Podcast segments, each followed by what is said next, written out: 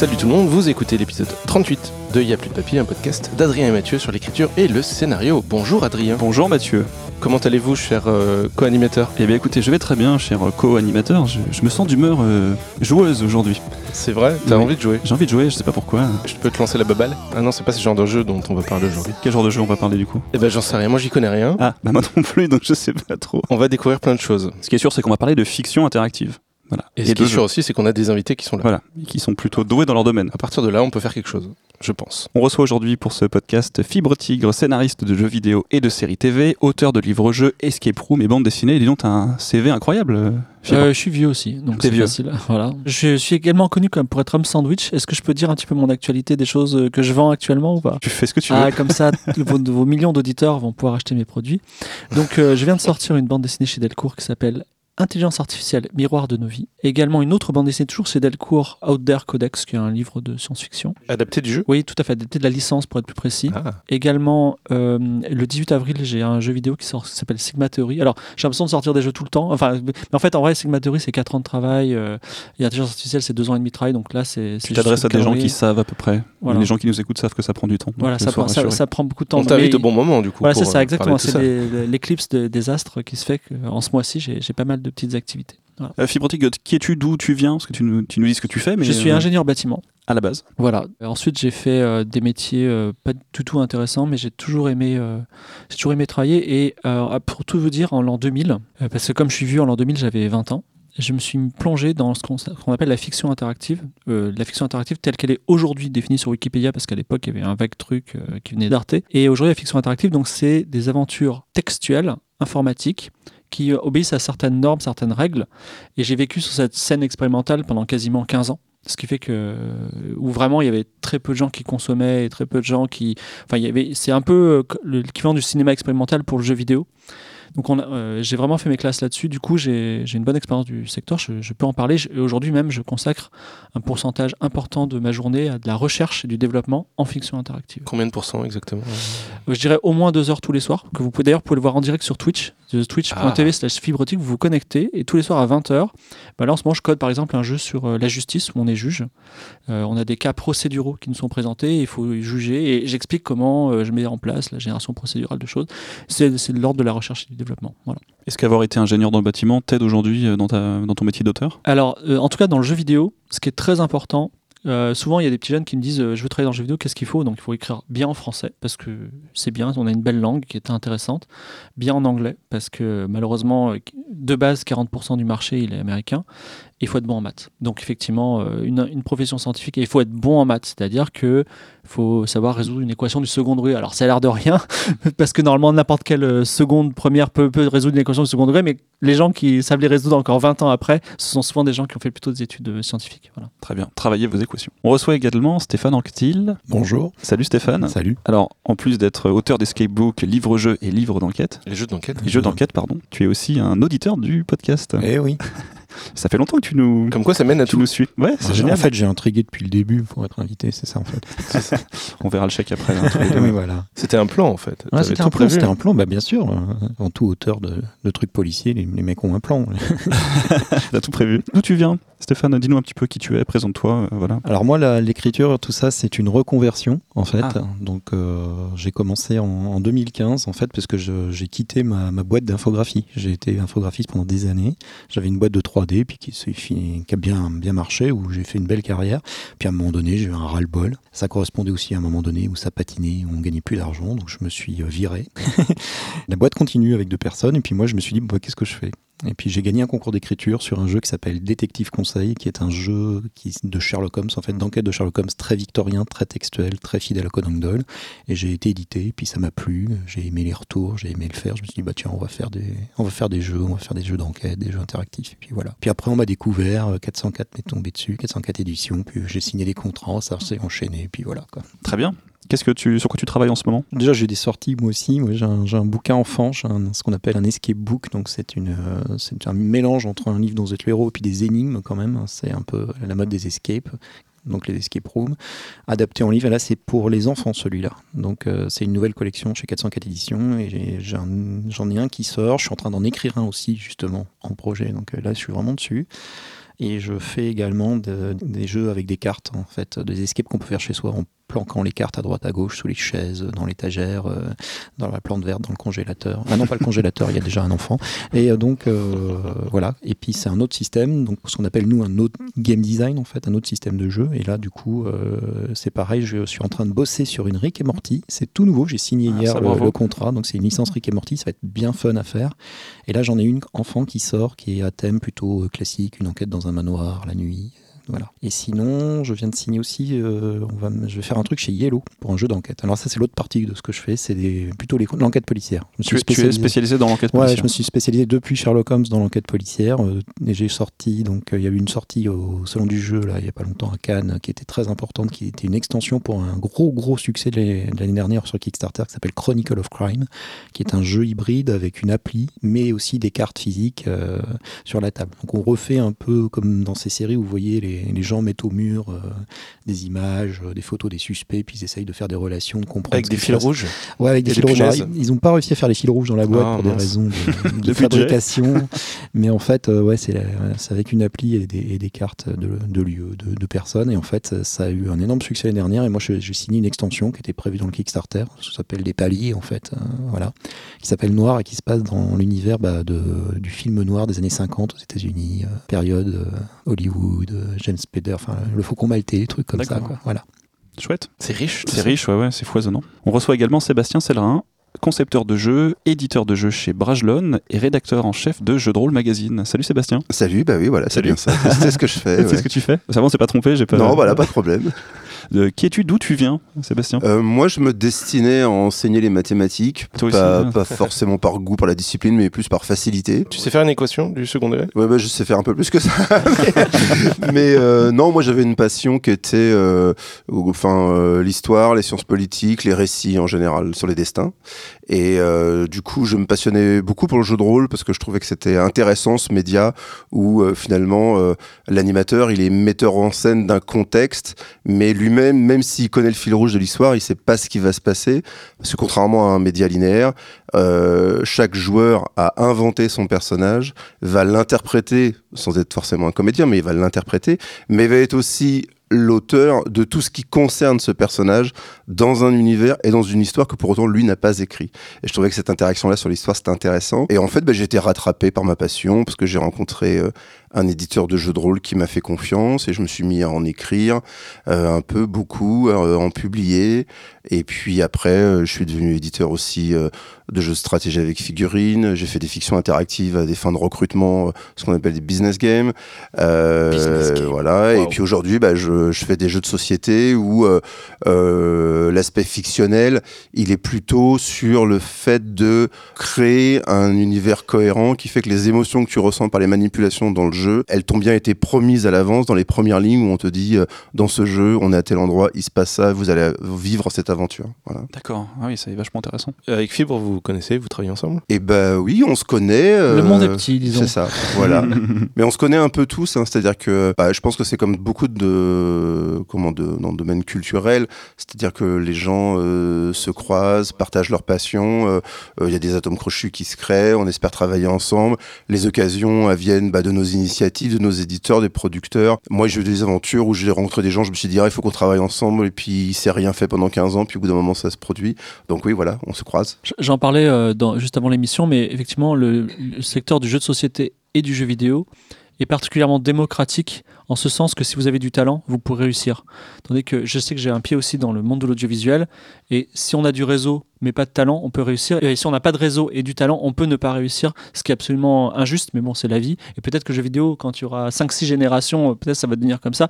Mais aujourd'hui, aujourd'hui en tout cas, ce sont des secteurs démocratiques, donc effectivement, qu'on soit au niveau fanzine, ou amateur ou un mec super pro qui a vraiment fait euh, des millions et des millions en vente, en fait, on est tous au même niveau.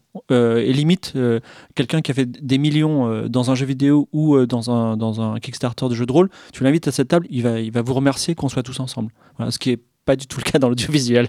Voilà. Et tu vois, pour aller dans cette démarche, enfin, pour aussi expliquer un peu les choses dans la prolongation de ce que vient de dire Fibre, c'est vrai que moi, il y a 20 ans, quand j'ai commencé, euh, mon profil, c'est plutôt celui d'un mathématicien. Donc, tu vois, j'ai aussi euh, des difficultés euh, par rapport à la langue. J'ai pas la maîtrise qu'un littéraire. Je suis pas ce qu'on pourrait appeler un traîtreux comédien, etc. Enfin, donc, moi, il y a des gens qui m'ont tendu la main, qui m'ont aidé, qui m'ont expliqué où étaient mes lacunes, euh, qui se sont intéressés à mes idées et qui ont fait en sorte que euh, je corrige en fait euh, ce qui n'allait pas. Et quand il y a 20 ans, tu démarres par le jeu à développer de nouveaux types de fiction et que tu as cette entraide qui se met en place, et ben en fait, ça participe à ta construction professionnelle. Donc ensuite, moi, c'est vrai que sur les 20 dernières années, je me suis toujours intéressé à un manuscrit d'un inconnu de la même manière qu'un manuscrit de quelqu'un connu.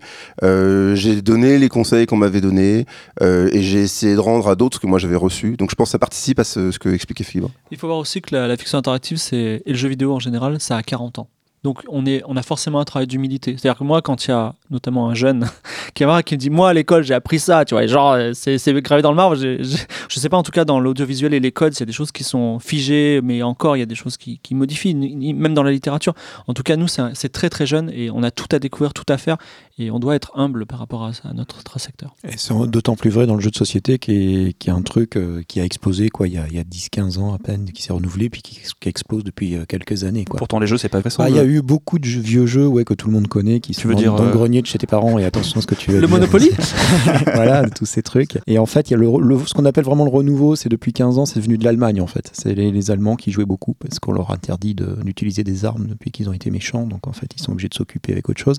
et euh, donc ils sont arrivés avec des trucs comme euh, en fait Catan, des choses comme ça, qui sont un peu plutôt des jeux de gestion et avec, euh, c'est marrant, une, une espèce d'idée qu'il faut être quatre joueurs autour de la table parce qu'en fait, c'est les deux parents, deux enfants. Enfin, c'est vraiment très formaté, c'est très amusant. Et en fait, ça, c'est venu revenu en France comme ça, avec aussi des jeux américains plutôt typés figurines, euh, on se fout sur la gueule, et, etc. Et en fait, les Français ont réussi un petit peu à synthétiser les deux écoles et à faire des jeux à la fois à thème, très beaux visuellement, parce qu'en France, on a vraiment un savoir-faire dans l'illustration et dans le, dans le graphisme qui est reconnu. Et on a réussi comme ça à avoir une, vraiment une, ce qui est toujours pas fini, une croissance énorme dans le jeu de société avec des géants, avec des petits éditeurs. Ce, qui ce, que je rejoins, c'est que c'est vraiment un milieu très ouvert. C'est-à-dire dans, dans, des salons, on a des salons spécialisés, nous, on a des, événements en plein air, etc. Et tu peux vraiment croiser un auteur de jeu qui, a, signé, je sais pas, euh, 200 jeux, ou même qu'on a signé que, que 4, mais qui sont des best-sellers euh, mondiaux. Et le mec, tu peux lui dire bonjour, j'aime ton travail. Enfin, tu vois, il va te répondre. Il n'y a pas du tout de snobisme. C'est très ouvert. Très bien. Alors, une fiction interactive, c'est une, histoire pour un spectateur qui n'est plus un simple témoin, mais un véritable acteur. Tout au long d'une expérience narrative, il sera amené à faire des choix et à vivre ainsi sa propre aventure. Le scénario interactif a de nombreuses applications, on en parle un peu tout à l'heure, Sébastien, divertissement, escape game, euh, visual novel, expérience VR, film interactif, formation, alors serious game, euh, team building, business, euh, business game. Ça englobe donc le jeu promotionnel, les visites interactives, etc. Donc tout au long de cet épisode, on va, on va essayer de de répondre à une question avec vous qui est euh, simple en apparence, mais comment écrire une bonne fiction interactive? Alors, si vous avez une réponse, c'est le moment. Bah, moi, j'ai deux choses. ah, Fibre très... se lance. Bah, alors, alors, moi, tu appuies sur un bouton, euh, je parle 3 heures. Bah, moi, concrètement, aujourd'hui, je donne des cours à des professionnels de fiction interactive. Donc, euh, bon, il y, y, a vraiment de nombreuses heures euh, auxquelles je pourrais vous parler de ça. Mais s'il y a deux, deux notions hyper importantes que j'aimerais dire, parce que je l'ai dit en premier, comme ça, après, euh, les gens, ils peuvent éteindre le podcast ou faire la vaisselle. Bah, non, quand même. Ouais, bah, ils, font le pot... non, ils, ils, font la vaisselle en écoutant le ouais, podcast. Ça, ça, oui, voilà, salut Thomas. Ça, Thomas VDB notamment. Salut Thomas. Donc la, la première chose, c'est que euh, la, formule romantique, on va dire, pour le, jeu de rôle, c'est que le, jeu de rôle, la fiction interactive, c'est tu as une super histoire, mais tu vas faire en sorte que les joueurs se la racontent alors qu'ils ne la connaissent pas. Donc là, c'est l'art de faire raconter à des joueurs une histoire qu'ils ne connaissent pas et qu'elle soit la meilleure possible. Ça, c'est la, la, formule romantique. Maintenant, je sais que vous euh, êtes vous des gens, des scénaristes de l'audiovisuel. On a un spectateur qui est de l'audiovisuel. Et aujourd'hui, dans, le jeu vidéo, la première chose qu'on fait quand on, a besoin de quelqu'un pour écrire une histoire, on prend un scénariste. Or, et ça, je dis ça à tous les auditeurs qui sont dans l'audiovisuel, le scénariste, de film et scénariste d'autovisuel, c'est quasiment l'inverse d'un scénariste de fiction interactive et de jeu de rôle. Pourquoi? Parce que quand, vous, montez un dossier que vous allez vendre à, à, votre producteur ou pour avoir des fonds, en fait, vous allez créer une histoire solide avec des personnages tridimensionnels, puissants, qui vont être dans des contextes logiques et donc qui vont créer ce qu'on appelle des arches narratives. C'est-à-dire, tu as un chevalier, il est courageux, il est gentil, il y a un dragon méchant, comme il est courageux et gentil, il va tuer le dragon. Le jeu vidéo, c'est l'inverse. C'est-à-dire que tu as un chevalier creux, il y a un dragon, il peut le tuer ou pas. Mais s'il le tue, à ce moment-là, il deviendra courageux et bon. Donc on est dans l'inverse total. Et d'ailleurs, j'ai dû complètement, quand, je suis passé à la, série télé, mon producteur s'est pris la tête dans la main et m'a dit Mec, il faut que tu recommences à zéro parce que tu fais les choses à l'envers. Effectivement, quand je prends ma casquette de scénariste dans le jeu visuel, je suis obligé de penser en arche narrative. Quand je prends ma casquette de jeu de rôliste ou de, de jeu vidéo, je dois penser en événement. C'est-à-dire, il y a des choses qui vont. Il y a des jouets qui vont se mettre en place.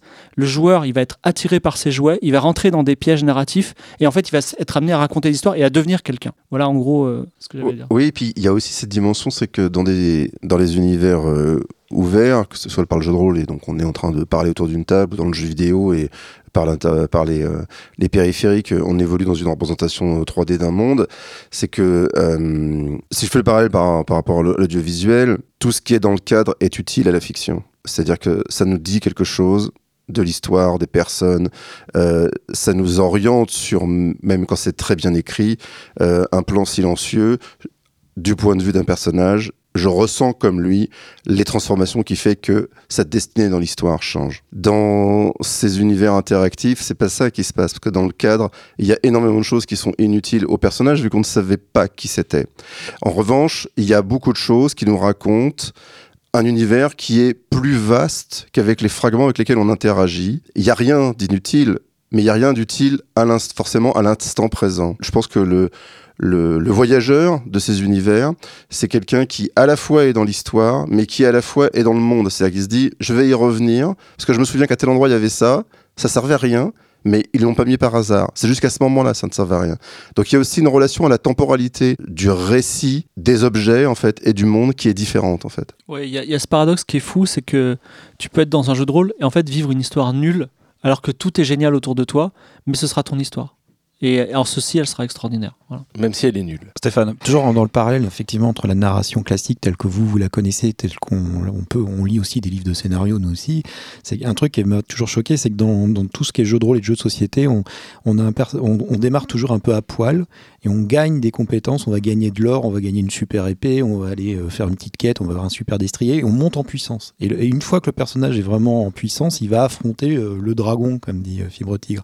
Et pour un joueur de jeu de société, c'est important. Enfin, c'est très dur de leur faire perdre ça. C'est-à-dire si, si, tout d'un coup dans le scénario tu vas leur dire bah tiens ta super épée en fait tu te l'as fait voler, ton super destrier que tu avais galéré à gagner il se barre, le joueur il va dire ah, qu'est-ce qui m'arrive? Alors que dans la dramaturgie classique, ce qu'on apprend, le premier truc qu'on apprend, c'est que le, personnage, le protagoniste doit en chier à mort et qu'en fait il avait tout au départ, des amis, des alliés, une super épée et il arrive, il perd tout et en fait le héros c'est celui qui même à poil va quand même avec son cure-dent euh, crever l'œil du dragon. Mais ça, nous, on a, enfin, je sais que dans, les narrations comme ça, c'est très dur à faire passer dans, des livres jeux dans des, parce que les joueurs sont habitués à vraiment à gagner des choses tout le temps et c'est qu'à la fin qu'ils sont. Je confirme ce qu'on appelle la boucle de, boucle de, feedback, c'est-à-dire que, en fait, dans le jeu vidéo, on a une, cette notion, ou dans le jeu de société, on a cette notion de, t'appuies sur un bouton et t'as un bruit de ouf qui fait que t'es hyper heureux, tu vois. Et en fait, il y a des gens, ils jouent qu'à ça, ils jouent qu'à Candy Crush parce que ça fait bling bling bling bling comme ça. Et c'est vraiment ça, ça donne du plaisir. Tu, parles du fait de la récompense, c'est ça? Ouais, la, quelque chose, la récompense, le terme, le terme officiel, c'est feedback même si euh, ça a d'autres termes. Et donc, en fait, effectivement, il y a cette boucle de feedback qui fait que tu continues à jouer au jeu parce que tu as plus d'équipement, tu as plus d'histoire qui s'ajoute à ça et tu tues le dragon. Mais dans la, dans la genèse des jeux vidéo, dans les années 80, quand il y a eu les premiers jeux vidéo qui ont suivi Dungeon Master, qui est un dungeon crawler classique, Ubisoft a créé deux jeux dont je me souviens plus du tout. Mais en gros, c'était effectivement ce que tu as dit, c'est-à-dire que tu commençais avec le maximum d'armure, le maximum de compétences, tout ça, mais tu n'avais rien pour upgrader, c'est-à-dire que tu, tu allais te prendre des claques, dans tout le jeu des petites claques, et le but c'est d'être à peu près envie devant le boss final, tu vois. Et effectivement, ces deux jeux se sont plantés parce que c'est une boucle de feedback qui ne fonctionne pas en tout cas pour le jeu vidéo. Et après, après, on va dire euh, aujourd'hui, une des règles fondamentales dans le jeu vidéo, c'est, moi je dis souvent, il n'y a pas de règle absolue, il n'y a que des options qui sont à la mode ou pas. Moi, je dis qu'on sortirait ce jeu vidéo aujourd'hui, peut-être que ça marcherait parce que euh, ça marchait pas à une époque, mais il y a des choses qui ne marchaient pas, comme la mort par exemple dans les jeux vidéo. Avant, c'était normal de tuer les gens quand ils faisaient une, une, une erreur. Après, dans les années 90, c'est devenu euh, impossible. C'est jusqu'à on arrivait à un Prince of Persia d'Ubisoft où quand on tombait dans un trou, hop, on réapparaissait magiquement. La mort n'existait plus. Et quand on est arrivé en 2010, tout d'un coup, il y a Dark Souls où on s'est dit Ah, enfin, on peut mourir dans un jeu vidéo, tu vois. Et, et en fait, je sais que dans 10 ans, on dira Ah, heureusement, en- encore des jeux où on, on ne peut pas mourir. Donc, en fait, les, les questions. Vivement dans 10 ans. pour Voilà, voilà, non mais les, voilà les questions de, de comment ça s'appelle? Les questions fondamentales. Est-ce que la mort doit sanctionner euh, un joueur? Est-ce qu'on doit localiser culturellement un jeu? Des choses comme ça. Ce sont pas des, des questions qui ont des réponses oui ou non définitives parce qu'on est sur un marché mondial. Ce sont des questions qui dont les dont les réponses varient avec le temps. Il y a aussi un autre aspect, c'est que dans les, dans les fictions classiques, le, personnage principal, le héros, le protagoniste, doit quand même être caractérisé euh, très, très fort. On a plein de concepts de, de livres-jeux où c'est le joueur qui fait lui-même sa caractérisation, ou alors carrément le, le joueur est très transparent parce que euh, il doit s'identifier. Puis en fait, il n'y a, pas vraiment les outils des fois dans certains game systems pour attribuer autre chose que des, des, paramètres très bêtes de, de variables. J'ai tant d'intelligence, mais en fait, ça, ça représente à rien. Et en fait, c'est il n'y a pas forcément de feedback autour de dire ah tiens je te connais t'es très intelligent. Enfin ça marche pas comme ça. Donc du coup euh, le, héros souvent est très transparent parce que c'est le joueur qui va l'incarner qui lui euh, dans sa tête se fait son film. Mais toi t'as pas créé un super euh, personnage. Ton, ton héros il est, il est, nullissime en fait. Il est, j'ai une anecdote à ce sujet qui me, qui me provoque beaucoup d'émotions mais bon euh, évidemment ça va comment dire ça va pas du tout. Enfin c'est parce que je suis, je suis fan du truc mais il y a une série de livres dont vous êtes le héros qui date des années 80 qui s'appelle Sorcellerie donc en quatre volumes écrits par Steve Jackson. Steve Jackson l'anglais, parce qu'il y en a un qui est américain. Et dans ce jeu, dans ce livre que vous lisez, vous êtes un personnage, un, un, un homme héros qui, qui va traverser un pays magique très dangereux. C'est fait pour adultes. Hein. C'est en fait c'était pour euh, c'est des illustrations de John Blanche qui sont très euh, qui sont très marquantes, très dark, ouais, très marquantes. Voilà, vraiment. Noir et blanc. Et en fait, je vais un jour, euh, ouais, je vais et donc je fais un, dans ce jeu, vous avez une boucle d'oreille magique, vous avez des bagues magiques, vous avez, euh, vous êtes, vous avez une robe de sorcier. Et dans ce, un jour, je vais au Festival des livres dont vous êtes l'héros qui se passe à Londres. Donc, il y a lieu d'ailleurs le prochain, si ça vous intéresse, le 31 août. Là, ce sera la 13e édition. Il y a un festival des. Oui, on est 100. Il y a un mec de Taïwan, trois mecs d'Australie. Enfin, c'est vraiment pour les. c'est vraiment pour les. les... Mais on rencontre Steve Jackson et Ian Livingstone, si ça vous intéresse. Ah, et donc, a, on, on, va là-bas. Et là, il y a une femme qui s'est déguisée dans le héros de sorcellerie. Et je dis euh, Ah bon, c'est marrant de le voir en femme. Elle me dit Mais non, mais c'est une femme. C'est simplement que le, livre en anglais a été parfaitement écrit pour que ce soit ambigu et que ce soit soit un homme, soit une femme. Et nous, malheureusement, quand on est, passé au français, il a fallu faire un choix. Et comme c'était un truc de bonhomme de décapiter des orques, eh ben on a décidé que c'était un homme. Mais effectivement, quand je le relis aujourd'hui, je me dis, c'est vrai que c'est plutôt une femme, le héros. Voilà. C'est marrant parce que ça revient, parce que justement, la collection enfant, j'ai tout fait pour que ce soit ni un homme et ni une femme dans le Oui, texte. on- Et c'est super galère parce qu'effectivement, en français, c'est toujours il, euh, lui, euh, Ouais, elle. Les accords, les accords sont affreux à faire. Le but, c'est que tout le monde puisse devenir le héros euh, facilement, en fait. Bah, Il y a de plus en plus de, filles euh, qui jouent et donc effectivement euh, c'est bien de, de dire que c'est pas quand on s'adresse à ton personnage malheureusement avec les accords euh, Ouais, t'es ouais. obligé de choisir un genre donc ça- tu te prends la tête pour éviter ça quoi. Bah, là en ce moment j'en écris un et on a, on a fait j'ai été chercher ce qu'on appelle des je, je savais pas ce que ça s'appelait des, des prénoms épigraphes je crois Oui. ou épi hein, c'est ça Oui, tout à fait. et c'est des bah, Camille euh, Alex tu vois, même, c'est hein. ouais, c'est- c'est ni féminin ni ni masculin Dominique. Pour, euh, Dominique voilà Comme dans Radio Star. Radio Star, ouais. Dans tous ces médias où il y a une notion de jeu, est-ce que pour les écrire, il faut euh, d'abord être joueur plutôt que scénariste ou l'inverse Ou les deux? Sébastien? Moi, je crois que surtout, il faut avoir envie, depuis toujours, face à, un- à une fiction, euh, de se dire moi, j'aurais pas fait ça. Sans pour autant trahir l'histoire. C'est-à-dire d'arriver à regarder une histoire, à la lire, à la visualiser, et en se disant la même histoire, avec la même finalité, avec les mêmes enjeux sur la morale, il y avait des embranchements distincts. Il y avait moyen de faire légèrement autrement. Ça ne changeait pas l'histoire, mais ça changeait le personnage. Et ça donnait une, une sensation de liberté et de pouvoir et d'appropriation qui, en soi, est une émotion de fiction qui n'est possible que parce que le choix existe. Alors, récemment, sur la saga euh, Black Mirror, ils ont fait cette expérimentation. Il y a des gens qui se sont passionnés pour ça, il y a des gens qui ont, qui ont été très déçus. Tu fais référence à, Ben- à Bandersnatch? Ouais, c'est ça. Et là, c'est le bon exemple. C'est-à-dire qu'il y a beaucoup de gens qui disent, mais quels que soient les choix qu'on fait, finalement, l'histoire, c'est la même, ça se termine un peu de la même manière. Ben non, en fait. Parce que le personnage, lui, il passe pas par les mêmes émotions. Et moi, dans ma relation au personnage, je ne vis pas les mêmes émotions. Donc, certes, c'est l'histoire du comportement obsessionnel qui peut conduire à la folie, mais avec quelle intensité, avec elle, quelle errance et avec quel impact psychologique? Le sujet, c'est pas l'histoire, c'est comment ça affecte le personnage. C'est une expérimentation où je cherche pas à connaître la fin pour savoir si c'est bien raconté jusqu'à la fin. C'est une expérimentation pour se dire le comportement obsessionnel, la folie, la création qui devient folie. Est-ce qu'elle devient nécessairement folie pour n'importe qui? Est-ce que toute obsession conduit à la folie? Est-ce que toute création peut conduire à la folie? Et est-ce que les autres sont étrangers à cette émotion? Et dans les choix que je fais, c'est pas, c'est pas l'enjeu, c'est pas changer l'histoire, c'est changer l'émotion du personnage et l'émotion donc que moi je ressens à travers lui. Alors la même chose, mais en plus énervé. Moi, parfois, je joue à des jeux vidéo et je dis mais c'est de la merde, c'est pas possible. Mais pourquoi ils ont fait ça? Alors, en fait, en vrai, maintenant que je suis de, l'autre côté du miroir, je sais pourquoi ils ont fait ça parce que malheureusement, souvent, il y a beaucoup de ils sont ils sont au courant de tout, il y a beaucoup de contraintes et malheureusement, on n'a pas le choix. Mais effectivement, moi, ça vient d'un réel énervement de dire mais pourquoi c'est aussi mauvais? Pourquoi c'est à chier, tu vois? Et pourquoi moi j'ai envie de faire ça mais en mieux? Et donc, effectivement, moi, ça, ça vient de là.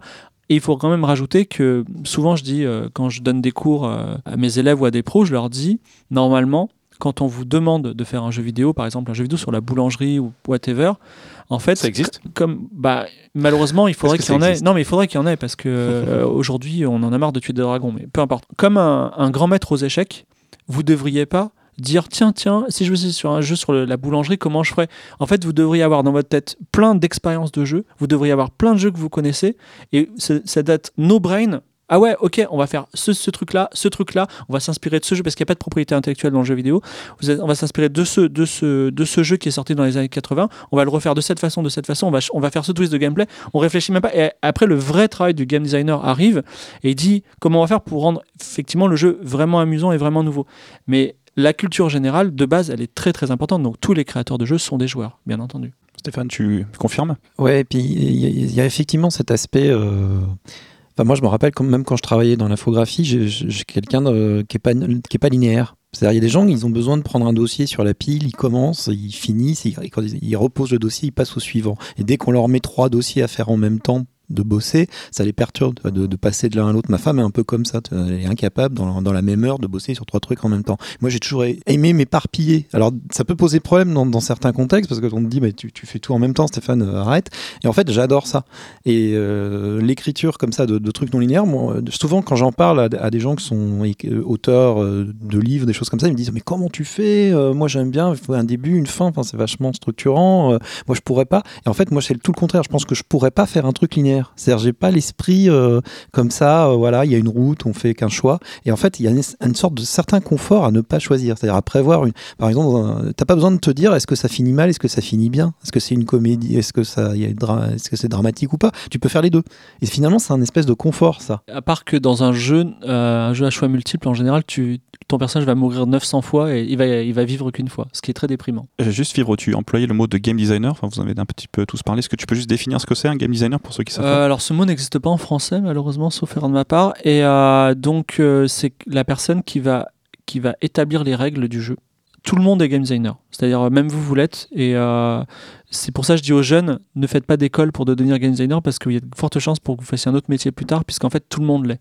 Voilà. Donc moi par exemple je suis game designer essentiel, enfin pour une grosse partie, mais je suis aussi narrative designer, c'est-à-dire je, je, je- je structure le récit et je l'écris aussi.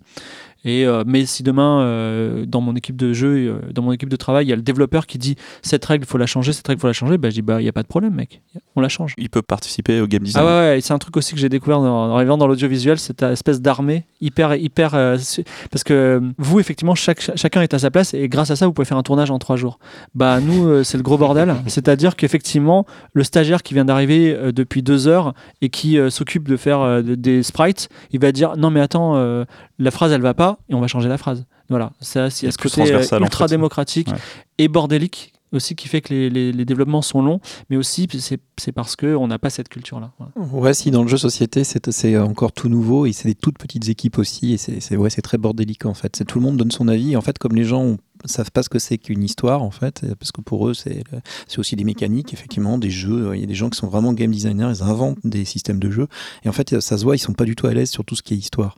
Donc euh, quand on travaille avec eux, c'est à la fois génial parce que tu peux tout faire, tu as beaucoup de liberté et en même temps, euh, des fois, tu, ils te sortent des trucs, c'est complètement euh, ahurissant. Quoi. Ils n'ont pas de En savoir-faire. fait, ce manque de respect, on peut le dire, parce qu'il y a aussi un.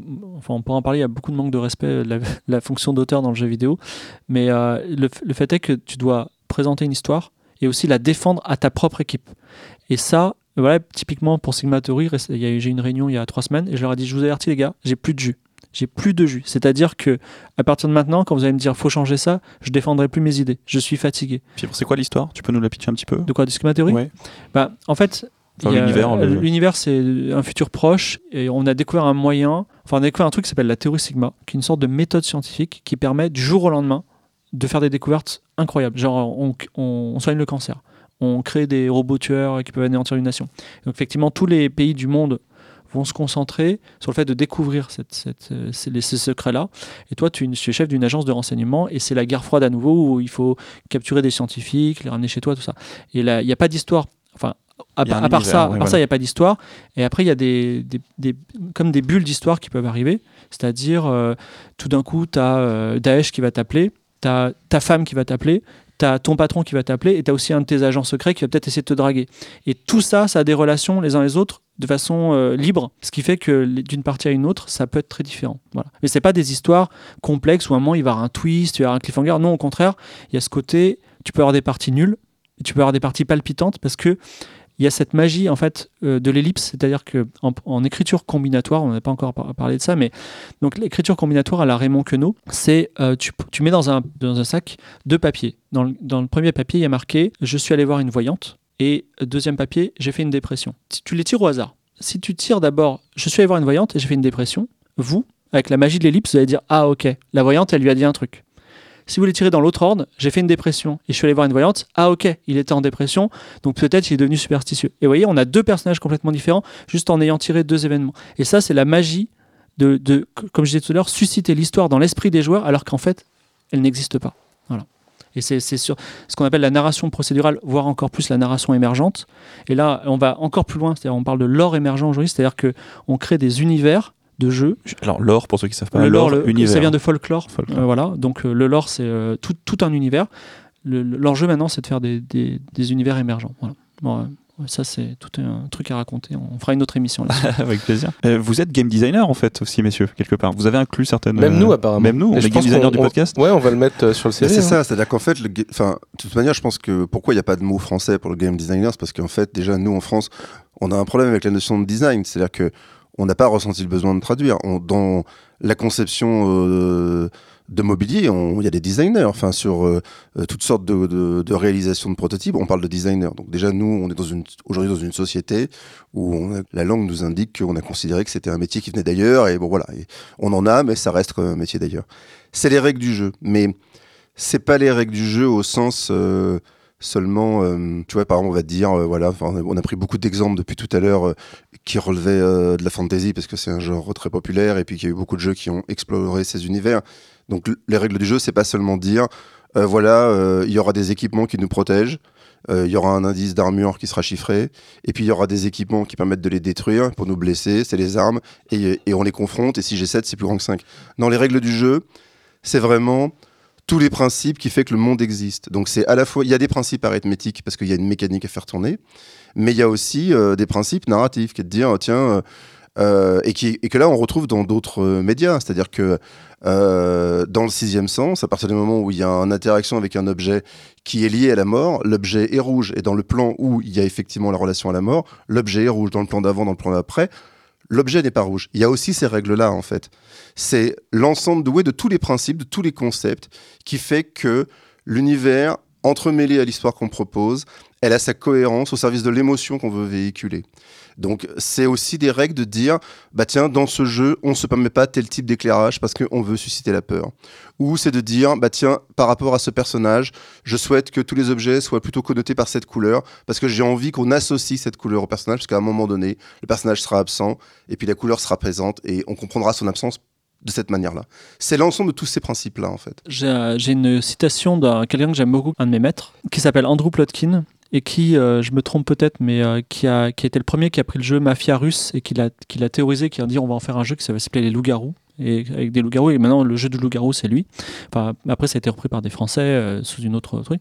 Mais il a dit une chose qui, qui est fondamentale en game design, qui est connaissez votre univers, les règles apparaîtront d'elles-mêmes. C'est-à-dire que, par exemple, Sigma Theory, je veux faire un jeu, on me dit il faudrait faire un jeu sur les espions. Bah ok, je me renseigne sur les espions. Il y a quoi les espions? Je m'aperçois qu'il y a des drones, des satellites, des messages secrets, il y a euh, beaucoup d'argent, euh, il y a euh, des groupes terroristes. Et en fait, tu vois tout de suite les règles sont en train d'apparaître. T'as même pas à les, à les réfléchir.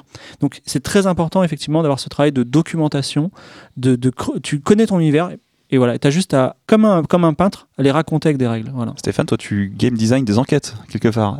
Alors, je fais aussi de la commande, effectivement, et là, le game design, il est fait par quelqu'un d'autre. Donc, moi, je fais, je fais un scénario, un peu comme vous, vous faites un scénario pour un, pour un format, et il y a des règles. Tu sors pas du format, quoi. Si 52 minutes, c'est pas 55, quoi.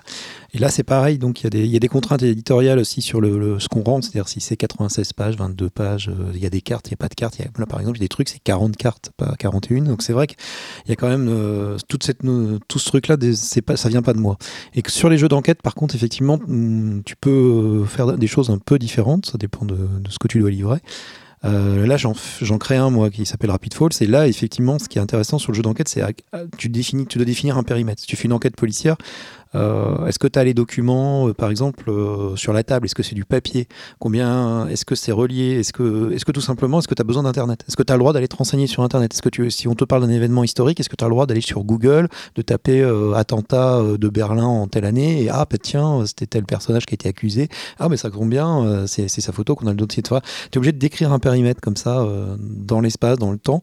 Et bah, à un moment donné, il faut s'arrêter parce qu'il faut que le jeu il aussi soit appréhendable par le joueur parce que si- sinon tu pars dans une direction, enfin, euh, tu peux faire un truc euh, complètement dingue. J'ai appris hier que le jeu de Trick Track, donc qui a donné le backgammon, il y avait 400 pages de règles.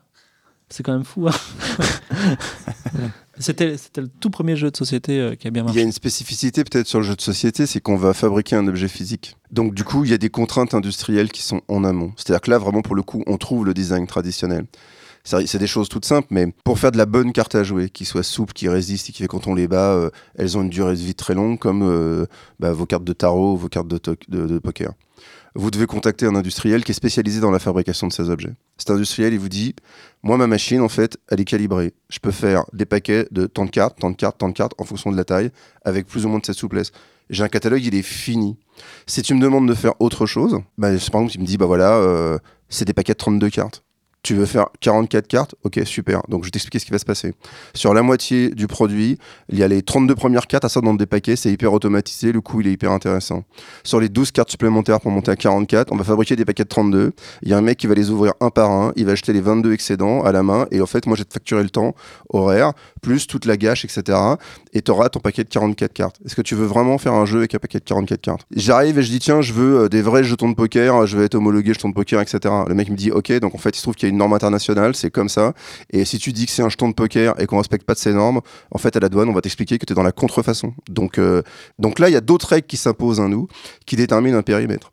Euh, et donc, du coup, euh, en amont, il y a des gens euh, à la fabrication qui, à qui on a dit, nous, en fait, notre projet, on veut arriver à tel prix public. Donc, eux, ça leur dit, il faut arriver à tel coût unitaire.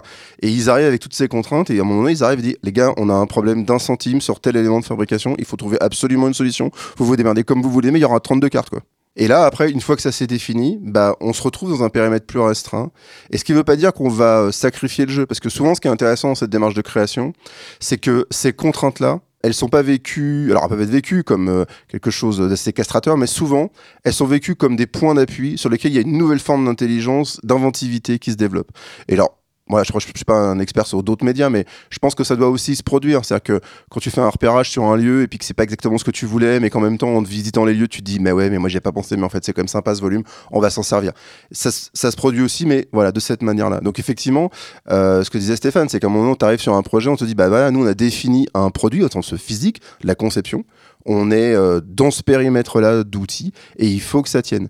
Et toi, euh, bah, euh, ta plus-value, et ce qui fait qu'on est venu te chercher comme scénariste, c'est qu'on sait que toi, dans ce périmètre fini, tu vas être inventif, créatif, et que le mec qui est fan de la saga et qui va les avoir les uns derrière les autres, il va prendre aussi un plaisir à te suivre sur à quel point tu es inventif, alors qu'en fait, quand c'est blanc, qu'il n'y a pas encore le contenu, c'est la même chose. À noter que vous, contrairement à l'audiovisuel, là on vient de le voir, c'est-à-dire que la contrainte impose le changement de l'histoire. Et ça, c'est tout le temps, tous les jours. Tous les jours, on vous arrive, on dit le, personnage, vous l'aviez appelé Eric, ben malheureusement, on peut pas prendre un personnage de 4 lettres, donc il va falloir plutôt un personnage de 12 lettres. Tu vois. Et tout, as fait toute ta vie avec Eric, ben c'est fini, il est mort, ça m'est arrivé hier.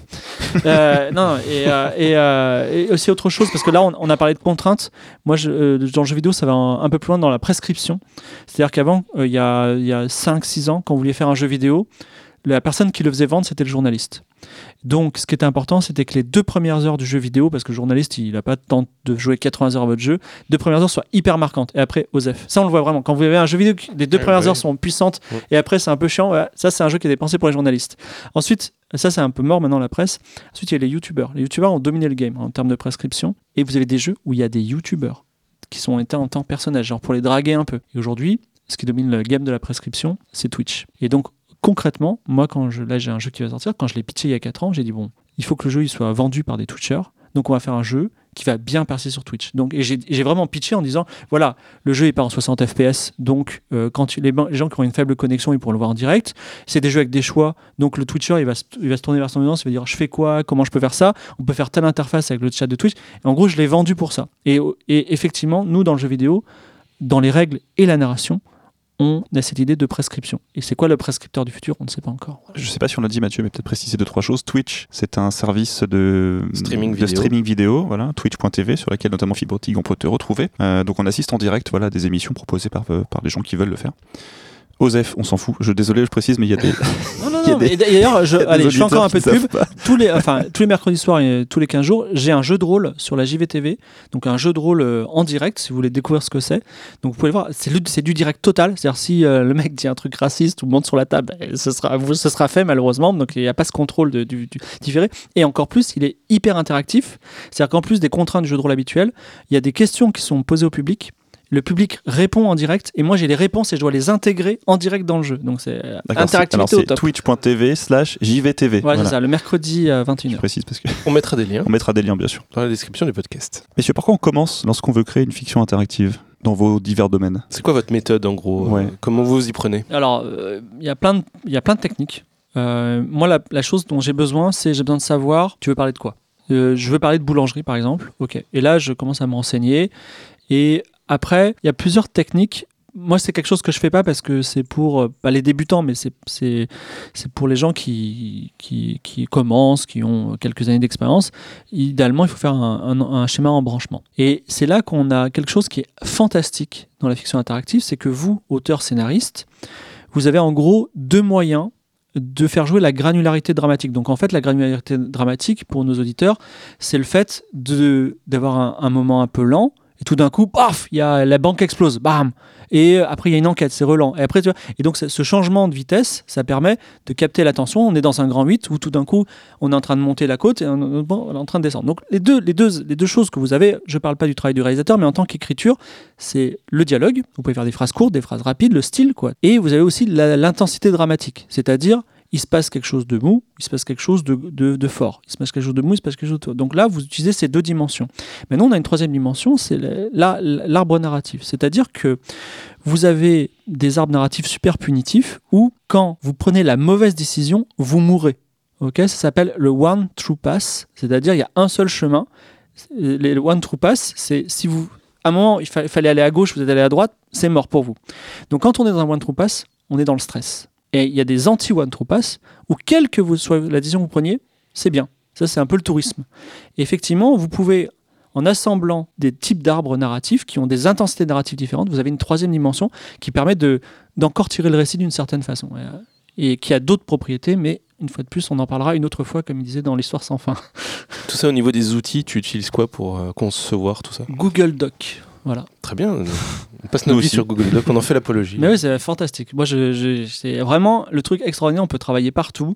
Je, je- je trouve ça fantastique. Sauf si un jour on- il y a une guerre entre la France et, et l'Amérique. Dans ce cas-là, on aura des soucis. Sébastien ou Stéphane Ouais, mais je après ça dépend aussi un peu parce que là on parle de fiction interactive, mais on voit bien, on parle de jeux de rôle sur table, on parle de jeux vidéo. Enfin, on, tout à l'heure on évoquait que même la série Télésim, etc. Donc euh, on croise les effluves. c'est-à-dire qu'en fait, là, il y a des, on, en- on s'attarde beaucoup sur des techniques, mais selon les médias, ça va servir autrement. Donc, par quoi commencer C'est la question est peut-être un peu trop ouverte. Moi, je m'assure, avec la personne qui apporte le projet, quelle que soit la nature du jeu, de clarifier vraiment l'intention.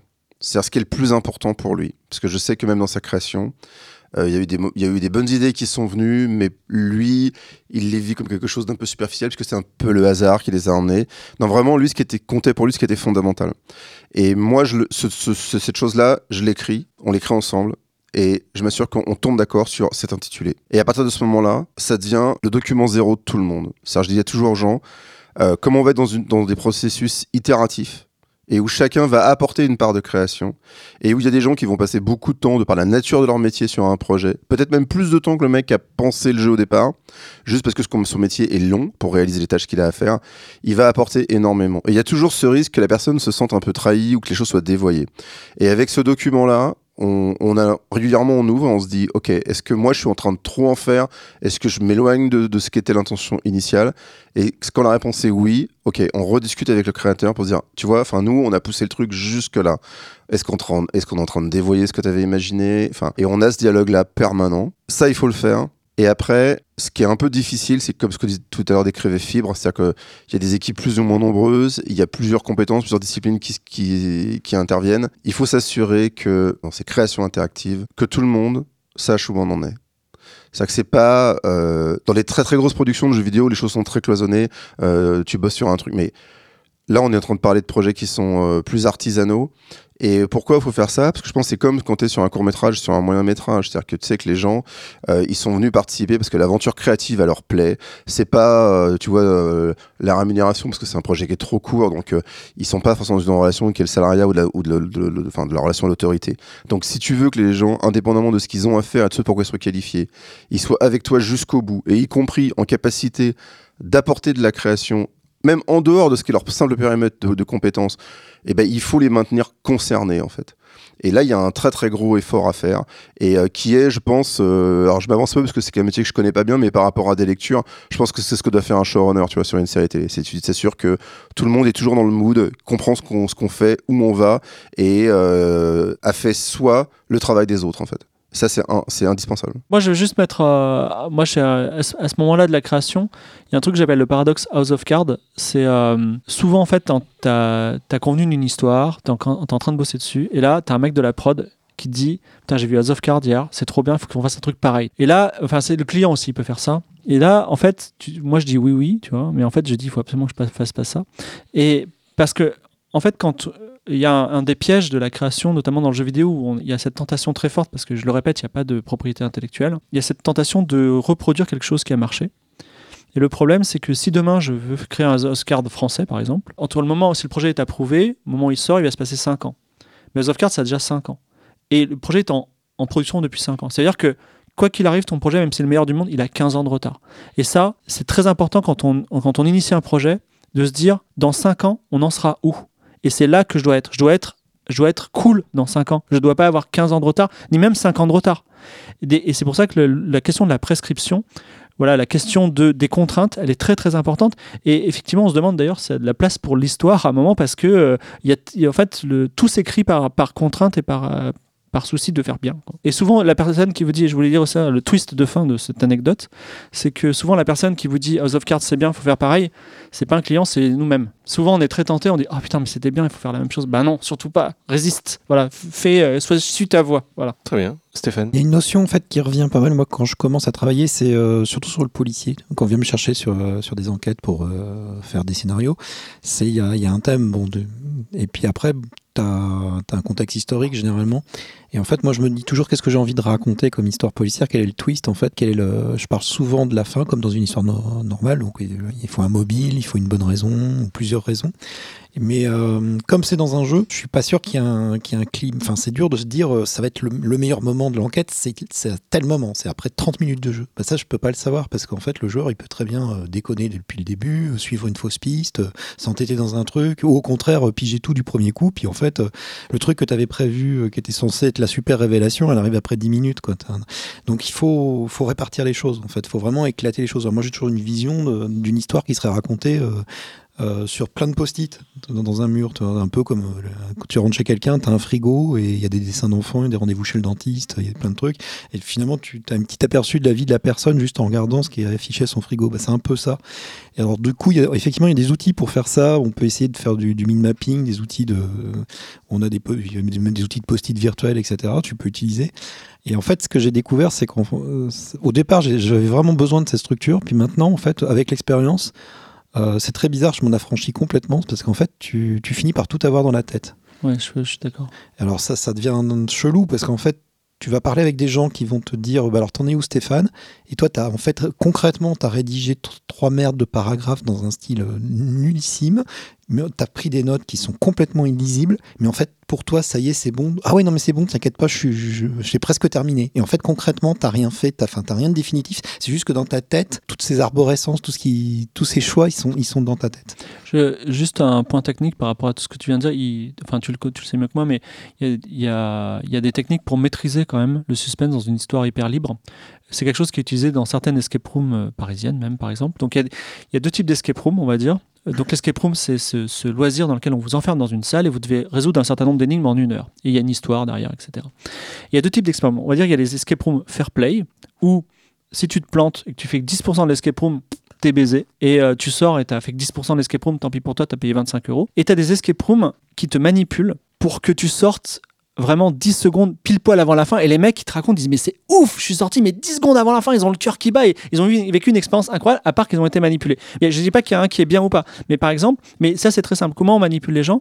C'est que on, met des ce qu'on appelle des points d'étranglement en fiction interactive ou euh, je sais pas quel terme en escape room mais j'appellerais ça des points d'étranglement. C'est à dire qu'il y a des moments où toutes les énigmes se rejoignent à une énigme super dure que vraiment faut être Einstein pour faire. Et comme il y a- pas Einstein qui est dans la pièce on le laisse patienter 20 minutes passent, et là on lui donne la solution par avec un indice.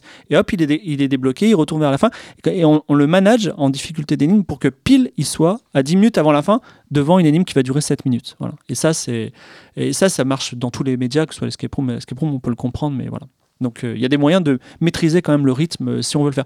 Après, moi je suis un partisan de ne pas maîtriser. Voilà, donc comme toi, donc euh, parce que quand la magie se fait sans maîtrise, alors là, on vit quelque chose d'extraordinaire. Voilà. Sur, sur l'enquête, en fait, ce qu'on fait euh, par rapport à, à du policier classique, c'est vraiment on, on multiplie les chemins qui amènent à- aux indices importants, aux témoignages importants et à la solution. C'est-à-dire, c'est- on définit quelques points où de toute façon, quand même, faut passer. Il y, a, il y a un témoin clé, il faut y aller. On va s'arranger pour qu'au bout d'un moment, quand même, le joueur, même complètement un peu con, quoi, va finir par comprendre à force de qu'on lui répète une information de façon différente. Je sais pas, il y a un chapeau, il y a une étiquette dans le chapeau, il faut aller voir le tailleur pour savoir, euh, dis donc, t'as vendu ce chapeau à qui? Ah bah tiens, c'est tel. Ah oui, c'est une taille un peu grande, bah je connais bien, c'est tel mec. Mais donc du coup, il faut aller voir tel mec. Bon, ça c'est une piste. Mais tu peux très bien avoir quelqu'un qui a vu euh, ce mec avec un grand chapeau sortir du lieu du crime à telle heure si tu veux l'interroger. Tout ça, tu vois, ça t'amène à aller voir ce, mec avec un grand chapeau. Euh, donc du coup, on, on essaye comme ça d'étoffer, de pour que quand même on aille voir ce mec. Et, depuis ce mec, après, pareil, tu, pars dans plein de directions et il y a quand même un moment donné où, même si tu es un peu débile, tu vas comprendre qu'il faut aller voir, je sais pas, euh, la fille, la maîtresse, euh, voilà quoi. C'est ça en fait qu'on est obligé de faire, c'est multiplier vraiment les chemins. Alors que dans une narration classique, effectivement, tu définis un seul chemin euh, bien contrôlé. Pour revenir sur les outils, est-ce que quand on fait un jeu qui va être physique avec des cartes, avec un plateau, est-ce qu'on doit bricoler soi-même en écrivant un faux plateau, quelques cartes En, per- ouais, en permanence. comment on s'amuse en fait avec ça? En permanence. C'est-à-dire que, enfin, tu vois, un jeu de plateau, euh, souvent, ça démarre. euh, les formes sont euh, grossières, les cartes, elles ont été euh, fait, vite fait sous les selles avec des rectangles, etc., que tu imprimes et que tu découpes.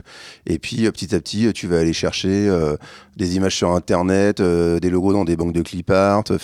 Et puis, bah, tu vas avoir une, tes fichiers de travail qui sont un peu des prototypes euh, qui, au début, ressemblent à rien, qui vont monter en qualité, en finition, sans pour autant aller vers la qualité euh, finale, mais parce que, à un moment, dans la relation avec un producteur, donc un éditeur de jeu. Ce qui fait que lui, il va accepter de s'investir là-dedans, c'est qu'il va jouer à ton prototype et il va se rendre compte, il va vivre l'émotion en se disant, OK, quand moi derrière, je vais déployer tous les métiers artistiques, marketing pour incarner le truc à fond, euh, ça va être démultiplié. Mais déjà là, euh, papier, crayon, euh, euh, dessiné avec des crayons de couleur, euh, enfin, ces choses sont, sont faites grossièrement, Ça mais ça marche en fait quoi. Chez, euh, j'ai j'ai vraiment euh, cette sensation. Quoi. Et Stéphane nous a amené quelques exemples qu'on a sous les yeux. Ouais, voilà. Tu peux nous en parler un petit peu Donc là, c'est pour une box avec des cartes. Donc tu vois, je... en fait, c'est vrai qu'il y a plein de gens qui te disent, oh, mais qu'est-ce que tu utilises comme logiciel? Alors c'est vrai qu'il il existe des logiciels de prototypage de cartes et tout ça. Tu peux, tu peux te faire un gabarit sous Photoshop vachement Ouais. précis. Mais en fait, tout ça, ça te fait perdre du temps parce que tu es devant l'ordinateur en train de réfléchir avec la logique de l'ordinateur. Alors qu'avec, effectivement, moi je suis fan des Papermet, c'est des, des feutres de bonne qualité avec plein de petites couleurs. Et en fait, avec des Bristol comme ça, ça c'est du Bristol, je le coupe en deux, j'ai à peu près le format de ma carte et j'y vais, je griffonne, je fais des trucs, j'ai des bloc-notes. Et ça, c'est c'est une liberté de créa qui est, qui est jouissive en fait. Et tu trouves plein de trucs parce que tu es avec un objet physique que tu trouverais jamais en étant assis devant ton ordinateur. Toi, ça te parle, Sébastien, de voir Ouais, complètement. Mais c'est comme dans n'importe quelle création, parce que moi, après, je me suis assez intéressé à d'autres domaines de la création, parce que ça m'intéressait de savoir si euh, il y avait des points communs, tu vois, entre euh, le dessinateur, le sculpteur, le scénariste, etc. Moi, je crois que fait, il y a d'instinct, toute personne qui a envie de créer, euh, elle a des médiums auxquels elle pense.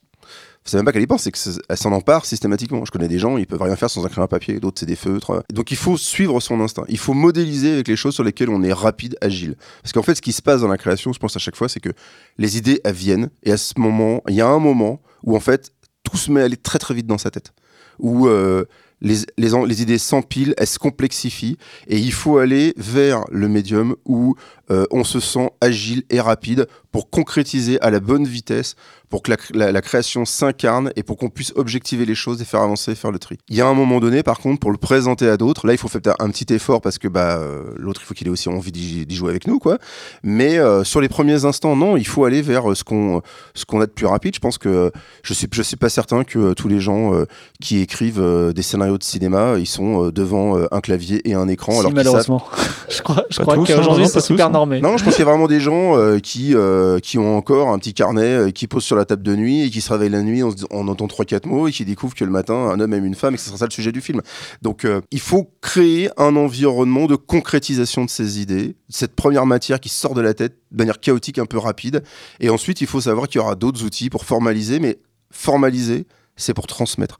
Mais il y a un moment où il y a l'étincelle, et ce qu'il faut être capable de faire, c'est de concrétiser le plus vite possible pour se rendre compte, parce que ça sort, enfin, c'est quand c'est concrétisé comme ça qu'on voit les enjeux et aussi l'ampleur. Des fois, avec ces premières approches, on s'aperçoit que le projet est plus vaste, plus compliqué qu'il n'y paraît, et que ouais. c'est peut-être la loup. bonne raison d'y renoncer, ou au contraire de se dire, ok, ça va me prendre 10 ans, il faut juste l'accepter. Donc il m'en faut d'autres, parce qu'il me faut aussi un projet pour l'année prochaine. Quoi. Il y a aussi un aspect de règles du jeu qu'il faut expliquer à la fin de tout ça. Et ça, ça doit être compliqué à écrire, non Alors, je pense que c'est ce qui est clair. C'est ce qui est le plus dur. Moi, je connais très peu euh, d'auteurs de jeux, y compris à succès, qui te livrent un texte de règles et où qui ne suscite aucune question.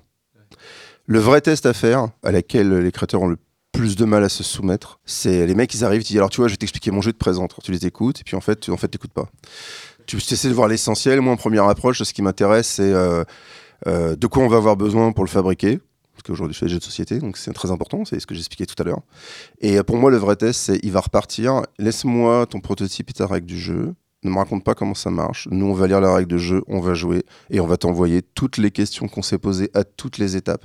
Et là, tu vas te rendre compte que même si le jeu il marche et que les règles euh, elles traduisent le fait que ça marche, euh, ça ne suffit pas en fait. C'est-à-dire qu'il y a une dimension pédagogique dans la règle qu'on doit publier. Euh, moi, je dis souvent tu vois, dans des manuels très scolaires, en fait, euh, notamment dans les maths, tu as euh, des pages de cours, tu as des pages d'exo, tu as des pages de super problèmes, et puis tu as quelques bons éditeurs qui font des pages d'éveil où on t'expose un problème, et puis tu as un premier exercice, et puis en fait tu comprends de quoi il s'agit en fait. Bah, la règle du jeu, elle doit avoir cette pédagogie-là. C'est-à-dire que si je te donne juste les énoncés très secs, algébriques de comment ça marche, bah déjà tu as plein de gens qui, face à la lecture d'un théorème, se disent hm, ça fait un peu mal à la tête, et moi j'ai arrêté l'école quoi. Donc euh, il faut savoir euh, amener les gens. Et c'est là qu'il y a de nouveau de la fiction. C'est-à-dire que la règle du jeu, tu pourrais dire c'est que les principes de comment ça marche, et ben ça commence toujours par quelques lignes qui te racontent un univers, alors que pourtant c'est illustré, donc tu avais compris où on était. Mais non, on t'amène dans une histoire, et c'est parce que tu as défini les enjeux comme ça par le texte de manière narrative que les gens acceptent de se dire ah ok donc le plateau je le mets là, l'écart je les mets ici, en fait ça marche comme ça, et avant de s'y mettre. Parce qu'il y a eu cette promesse de l'univers et de la narration, et qu'ils se disent ok ensuite c'est tous les trucs qu'il faut assimiler pour que la promesse narrative elle s'incarne et que je la vive vraiment. Toi Fibre, j'ai une question. Attends, juste, je, je, peux réagir Vas-y, tu peux réagir. Ouais, ouais euh, juste pour dire, j'ai une anecdote, il y a un jeu qui s'appelle Les Pirates ou L'Ordre des Pirates, dans lequel euh, il, euh, il, y avait des règles assez succinctes, c'était un jeu très chaotique, et à la fin de la règle, il y avait marqué Bon, on n'a pas tout couvert, c'est un jeu de pirates, donc vous avez qu'à vous entretuer, vous n'êtes pas d'accord. Et je trouvais ça super. Ouais, ouais, là, j'ai trouvé, j'ai dit, j'ai dit français, effectivement, il y a plein de cas. En fait, ouais, il y a plein de cas, et donc c'était très bien. Mais sinon, juste pour dire, euh, effectivement, pour le prototypage, sur Internet, vous pouvez acheter des cartes blanches et des dés, des dés à face blanche, donc c'est pas pour tricher, c'est justement pour prototyper.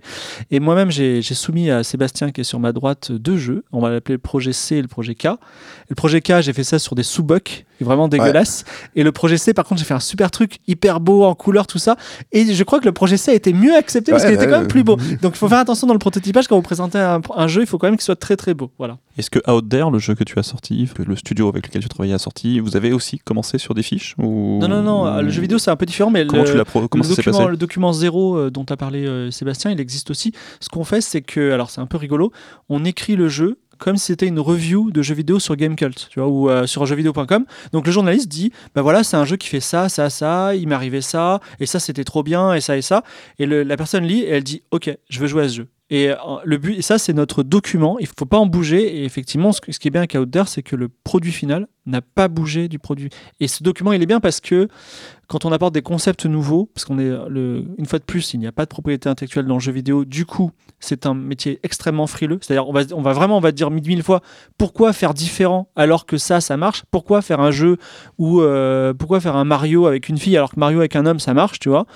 Et euh, donc, dès que tu proposes quelque chose de différent, il faut vraiment pouvoir l'argumenter. Donc, en fait, c'est non seulement un document zéro qui explique le jeu, mais qui en plus le vend d'une certaine façon à l'équipe en disant attention, je suis pas en train de dire des conneries, c'est intéressant parce que c'est comme ça. Stéphane, tu voulais réagir Oui, sur les protos. ouais. Alors en fait, il y a un moment donné, il faut le présenter, c'est pareil, il faut le transmettre effectivement. Alors, le prototype, c'est la première version du jeu, hein, c'est ouais, c'est hein vraiment la première version quand tu as fini de le concevoir. Et là, par contre, effectivement, moi, je fais des trucs euh, assez, assez léchés sur Photoshop et tout ça. C'est valable parce- aussi pour un livre quand tu Parce en que écrire déjà, tes interlocuteurs, l'éditeur de 404, c'est à distance, ils sont à Paris, moi je suis à Toulon, donc déjà, faut qu'ils comprennent en fait. Donc- et donc là, j'ai- là par contre, faut plus qu'il y ait de doute, quoi, parce que sinon, elles vont prendre de travers.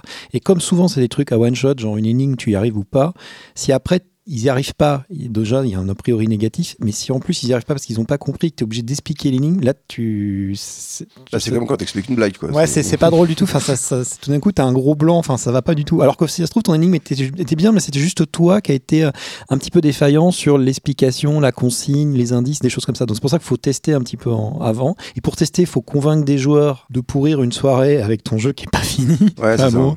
Et euh, surtout sur les jeux d'enquête. Moi, je fais des enquêtes. Des fois, c'est 3 heures. Donc tu vois, faut, faut que les gens ils m'aiment bien pour qu'ils jouent 3 heures. Alors heureusement, je fais des enquêtes qui sont pas buggées, mais en gros, là, par contre, je fais un proto qui, donne envie. Quoi. Je vais illustrer tout parce que sinon. euh, J'ai une très belle citation de Graham Nelson, qui est un très très grand, immense personne de la fiction interactive, qui dit qu'est-ce que- qu'est-ce qu'une bonne énigme?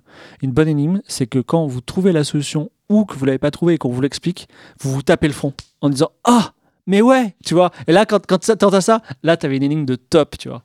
J'ai une question un peu bête euh, sur le nombre de joueurs. Comment, comment on définit le nombre de joueurs? Ça vient vite ou pas? Par l'argent. Non, mais alors en fait, euh, sur, le jeu, sur le jeu de société, euh, comme tu as des contraintes de fabrication, de nombre d'éléments, ben, il y a un moment donné, tu es sur un système, ça marche avec le matériel et euh, ça en découle. C'est-à-dire que tu t'aperçois que tu vas être cap- en capacité de fabriquer un jeu où il y a 30 pions et que si tu veux jouer à un joueur de plus, il en faudrait 35 et que c'est pas possible en fait. C'est-à-dire que sur le, sur le jeu de société, comme il y a beaucoup de choses qui sont vraiment mécaniques et arithmétiques, bah, le nombre de joueurs, c'est une des variables de l'équation à multiples degrés qu'il faut résoudre en fait. Précisons quand même qu'un jeu à un joueur, un jeu à deux joueurs et un jeu à deux joueurs ou plus, c'est très, c'est trois, c'est Ouais. trois univers différents. C'est-à-dire que c'est vraiment deux joueurs et deux joueurs ou plus, ça n'a rien à voir comme jeu. hein. C'est le- deux univers. Le deux joueurs ou plus, ça va être déterminé par les contraintes euh, physiques de fabrication. Alors tu peux avoir aussi une intention de quelqu'un, mais c'est vrai que en fait, bon, déjà le, bah, le fait le, le jeu en solitaire, c'est bah, c'est c'est un, c'est un type de jeu. Un jeu à deux, la promesse c'est que c'est un duel, donc tu sais que déjà psychologiquement, quel que soit le contexte, l'univers, les règles de jeu, tu es quand même dans une relation à l'autre où tu es face à face et il s'agit de vaincre souvent. Donc euh, Il n'y a pas de coop ça indique le- quelque chose. Il y a aussi des coops. Ouais. Donc dès que tu es à deux plus, effectivement, il y a le coop, il y a le coopératif et il y a le compétitif. Et là, bah, si un jeu a beaucoup de matériel, bah, le nombre de joueurs, très vite, il est fixé un peu par le nombre de matériel. Et puis sinon, il y a autre chose qui peut intervenir, c'est que tu peux t'apercevoir qu'en ajoutant un joueur, ça continue de marcher avec le même matériel, mais en fait, le temps de jeu, il devient tellement long que tu sais que par rapport à comment le jeu est dans la société aujourd'hui, les gens ne consacreront pas ce temps-là. Donc tu vas artificiellement réduire le nombre de joueurs sur ce que tu annonces sur, le, sur, le, sur la boîte, parce que tu sais que les gens, ce qui est important, c'est qu'on puisse jouer de 2 à 5, mais qu'on puisse jouer aussi en moins de 90 minutes. Et peut-être que de 2 à 4, c'est vrai, 90 minutes, mais que de 2 à 5, en fait, on vient de marquer 120 minutes sur la boîte. Et là, euh, bah, les gens, ils avaient bien envie de jouer à 5, mais 120 minutes, ils la prennent même pas la boîte dans les rayons. Il y a une contrainte de matériel, effectivement. Sur le jeu d'enquête, par exemple, je vais prendre un exemple. Il y a Chronicle of Crime. C'est un jeu d'enquête. Il y a que des cartes euh, devant toi et un, téléphone. Et tu as besoin du téléphone pour interroger les gens, pour avoir les réponses des gens sur le téléphone. Bah, du coup, d'office, en fait, à cause de ça, t'as quand même qu'une seule personne qui a le téléphone. Alors les gens, ils ont réclamé, est-ce que je peux passer le téléphone sur la télé avec un système Chromecast, des machins? Ça a été développé à cause des retours des joueurs. Et du coup, effectivement, c'est un plus impliquant pour les autres. Parce que sinon, il y avait un vrai problème, c'est que celui qui avait le téléphone dans la main, bah, il te racontait l'histoire. Puis toi, pendant ce temps-là, bah, je sais pas, tu prends des notes, tu regardes les images sur les cartes, tu commences à te faire chier, toi. Et du coup, c'était un vrai problème. Donc David a inventé, qui était le game designer de Chronicle of Crime, il a dit bon bah on va avoir des cartes devant nous avec des compétences de légiste, de machin qu'on peut essayer de jouer sur la sur mon extension, on peut corrompre, on peut filer. Enfin, ils, ont des pouvoirs comme ça. Et mais même comme ça, c'était pas suffisant. Et les gens réclament en fait que tout le monde ait son téléphone. Alors du coup, c'est un bordel parce que le développement n'était pas du tout prévu comme ça. Puis ça devient autre chose. Mais c'est une vraie contrainte parce que tu vois, au- au-delà de 3, déjà, c'est un jeu qui fonctionne pas très bien. Alors que par exemple, un jeu comme Détective Conseil, déjà dans la boîte, tu as un journal qui est très important, un plan, un annuaire et le livret. Donc c'est un peu le même principe, mais seulement déjà je viens de faire quatre trucs. Donc ce qui fait que chaque joueur peut avoir devant lui irresponsable du journal. Ce qui fait que quand on rencontre quelqu'un, le, joueur du journal va pouvoir dire bah moi je vais regarder dans le journal si ce mec-là on n'a pas parlé dans un article. Et le, celui qui a l'annuaire, il va dire bah moi je vais regarder si ce mec-là il a une adresse et on peut aller l'interroger. Enfin tu vois, tout le monde a un rôle plus quelqu'un qui prend des notes, etc. Et tout d'un coup tu te dis bah on peut jouer à 4, 5. Par contre c'est vrai que c'est un jeu, un jeu d'enquête, tu vas pas jouer à 8. C'est pas un party game parce qu'il faut rester concentré. Et à 8, s'il y en a deux qui ont rien à foutre, qui, ont- qui prennent pas de notes, qui n'ont pas d'éléments de jeu devant eux, bah forcément au bout d'un moment ils s'emmerdent et puis bah ils commencent à faire autre chose. Juste pour euh, vraiment enfoncer le clou, je l'ai dit, mais euh, on était dans un autre contexte, il faut vraiment que ce soit clair. Quand faites un jeu à deux joueurs, ça n'a rien à voir avec un jeu à deux joueurs plus. C'est comme, on va dire, dans la série télé, si vous faites une série télé d'horreur ou une série télé de comédie, ça n'a rien à voir, d'accord? Et bien là, c'est la même chose. C'est-à-dire que quand, enfin, le nombre de joueurs, ça va vous mettre dans un état d'esprit et dans des contraintes de game design qui vont être différentes et pas du tout perméables. Donc on n'est pas dans le même registre de jeu. Et je pense à un autre type de jeu dont on n'a pas trop parlé, mais qui est un petit peu euh, connexe, qui est les murder party. C'est pareil. Une murder party à 5 ou à 6, c'est un autre, une autre planète. Enfin voilà, disons que, que le nombre de joueurs, ça va être. euh, Enfin, le- l'éditeur va dire bon, il faut en faire pour une à 5. Et tu vas travailler pour une à 5, mais ça ne marchera pas si vous êtes 6, 8 ou 4. Voilà. Et ça, c'est très très important. Le jeu à deux est tellement spécifique qu'en fait les éditeurs de jeux de société ont des collections spéciales de jeux à deux qui ne se jouent qu'à deux. Pour en revenir un petit peu sur euh, la fabrication d'une euh, fiction interactive, quels outils de narration vous aimez bien utiliser, comment vous les utilisez? Et quelle est votre méthode un petit peu pour faire en sorte que tout ça tienne la route euh, malgré tout? Tu parlais des goulets, de goulets d'étranglement tout à l'heure, de choix narratifs de ce genre-là. Quels sont vos outils préférés Il y a Comment beaucoup de vous vous en feeling, je pense. Il y, a, il y a beaucoup de playtests. Ouais. Euh, donc, euh, euh, j'imagine dans la société, il y en a beaucoup. Nous, nous, on a enfin, ce qu'on appelle le QA, donc le- la qualité euh, du, du rendu. C'est euh, test- testé plusieurs mois. C'est-à-dire qu'il y a quasiment autant de QA que de, que de temps de développement. Effectivement, on a beaucoup de retours, divers et variés, euh, qui nous permettent de voir si c'est bien. Après, euh, tout dépend aussi du scope du jeu. C'est-à-dire si c'est un grand jeu, c'est un petit jeu. C'est un petit jeu, euh, on va pas faire beaucoup de QA. euh. moi, j'ai-. Enfin, comment dire En tout cas, dans le jeu vidéo, le domaine de la fiction interactive est tellement faible. Il y a tellement peu de talent et tellement peu de production euh, singulière que sans forcer, vous faites quelque chose de bien aujourd'hui. C'est-à-dire la question n'est pas pertinente. Mais par contre, tu me reviens dans 10 ans où, éveillé par Bandersnatch, une, armée de gens sont mis dans la fiction interactive, je ne sais pas si ça existera un jour, et tout d'un coup, il y a des productions de qualité de partout. Oui, là, on pourrait se poser la question comment améliorer l'existant, mais aujourd'hui, euh, sans forcer, vous faites des choses bien. Et vous dominez le game. Sur un jeu d'enquête, euh, je fais 5 tests. Je sais qu'au bout du cinquième, euh, on a déjà épuisé toutes les grosses merdes, tous les bugs et tout ça, et en fait, on est en train de, de se perdre. Et comme à chaque fois, je perds des joueurs, parce qu'on ne peut pas la rejouer. Donc 5 tests, si je fais 5 tests avec, euh, je sais pas, 3 personnes, 5 x 3, 15, tu vois, ça fait déjà 15 personnes qui connaissent le truc. C'est pas, c'est pas bon pour moi, parce que comme on est dans un tout petit milieu, euh, c'est bien pour la pub, mais c'est pas forcément bon. Par contre, euh, en fait, ce qu'il faut vraiment, c'est jouer, enfin voir les gens jouer. Un truc qui marche pas du tout en jeu de société, c'est d'envoyer le jeu à quelqu'un et dit vas-y, joue-y, euh, fais-moi un retour. Parce qu'en fait, c'est comme un accident. Si, si t'arrives et que tu vois une voiture plantée dans un arbre, ça va être très compliqué de comp- comprendre pourquoi le mec est planté dans l'arbre. Par contre, si tu vois le- la vidéo de l'accident, si t'es là, si t'étais là pendant l'accident, tu vois le mec, ah oui d'accord, il était en train de regarder une petite nana en mini-jupe sur le bord de la route, il a tourné la tête, il a arrêté de regarder, il a fait un écart et la voiture a sorti et il s'est trouvé dans l'arbre. Et c'est exactement ça dans un jeu d'enquête. C'est-à-dire que le jeu d'enquête, personne va pouvoir te dire ouais, euh, j'ai ton enquête, j'ai pas compris. Enfin, ça c'est trop flou. Il faut que tu sois exactement, tu saches. Ils ont lu le texte, ils avaient le même témoignage que les autres joueurs. Le mec a pas été capable, par exemple, d'articuler. Ça m'est arrivé une fois sur une enquête. J'avais un nom de personnage, euh, justement victorien anglais, avec un nom anglais, imprononçable, trop compliqué, qui était. Alors j'étais tout content parce que c'était exactement la petite recherche historique que j'avais. Mettons que ce soit Lord, blablabla, tu vois. Sauf que le mec justement a pas été capable de le lire parce qu'il lisait mal l'anglais.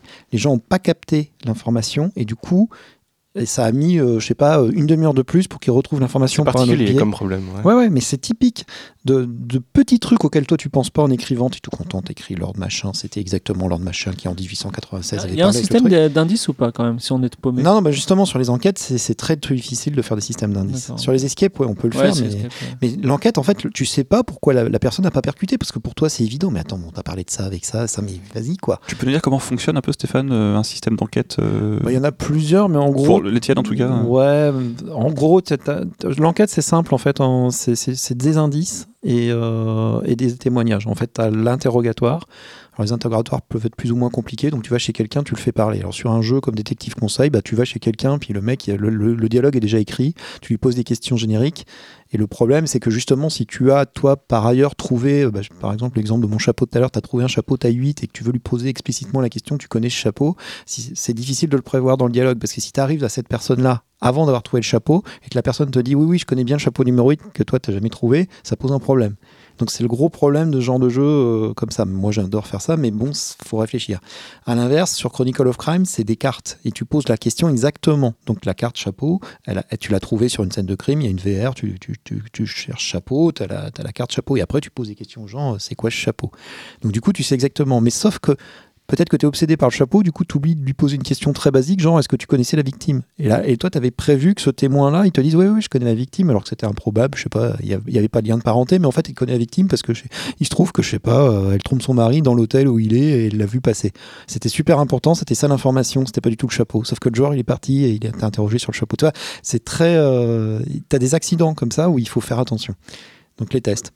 Moi, sur l'exercice du jeu de rôle, j'ai, je dirais pas je développais une méthode, mais il y a des choses, il y a des étapes par lesquelles je passe.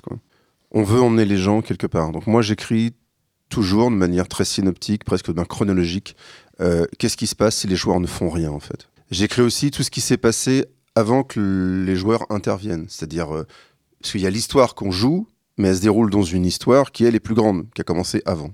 Si jamais il y a une adversité qui va générer un mystère, ça peut être le cas d'un crime, hein, il faut admettre que les protagonistes commettent des erreurs. Et il faut choisir en conscience ces erreurs, parce que chacune de ces erreurs devient un indice qui s'inscrit dans le décor. Et on choisit ça.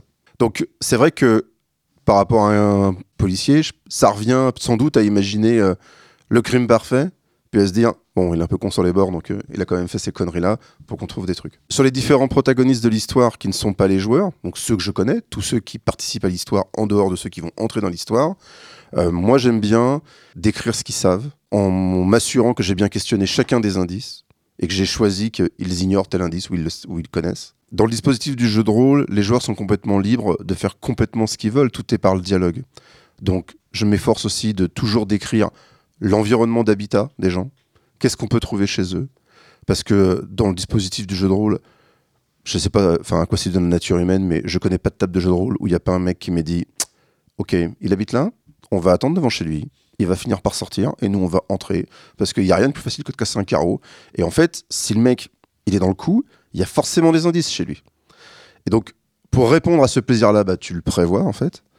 Et ensuite, moi, ce que j'aime bien faire, c'est aussi euh, d'avoir une espèce de d'accroche, de citation à faire dire par l'animateur pour pour que garantir aussi une chose, c'est que c'est un loisir qui a une dimension communautaire et il y a un enjeu à faire en sorte que tout le monde se souvienne du personnage de la même manière, comme c'est le cas dans un film. Sauf que là, euh, le dispositif jeu de rôle, c'est moi j'ai été acheter le script en magasin, je l'ai lu, j'ai choisi de faire ma mise en scène, parce que même si j'ai des conseils, c'est moi qui raconte, donc euh, je vais pas le raconter de la même manière que Fibre.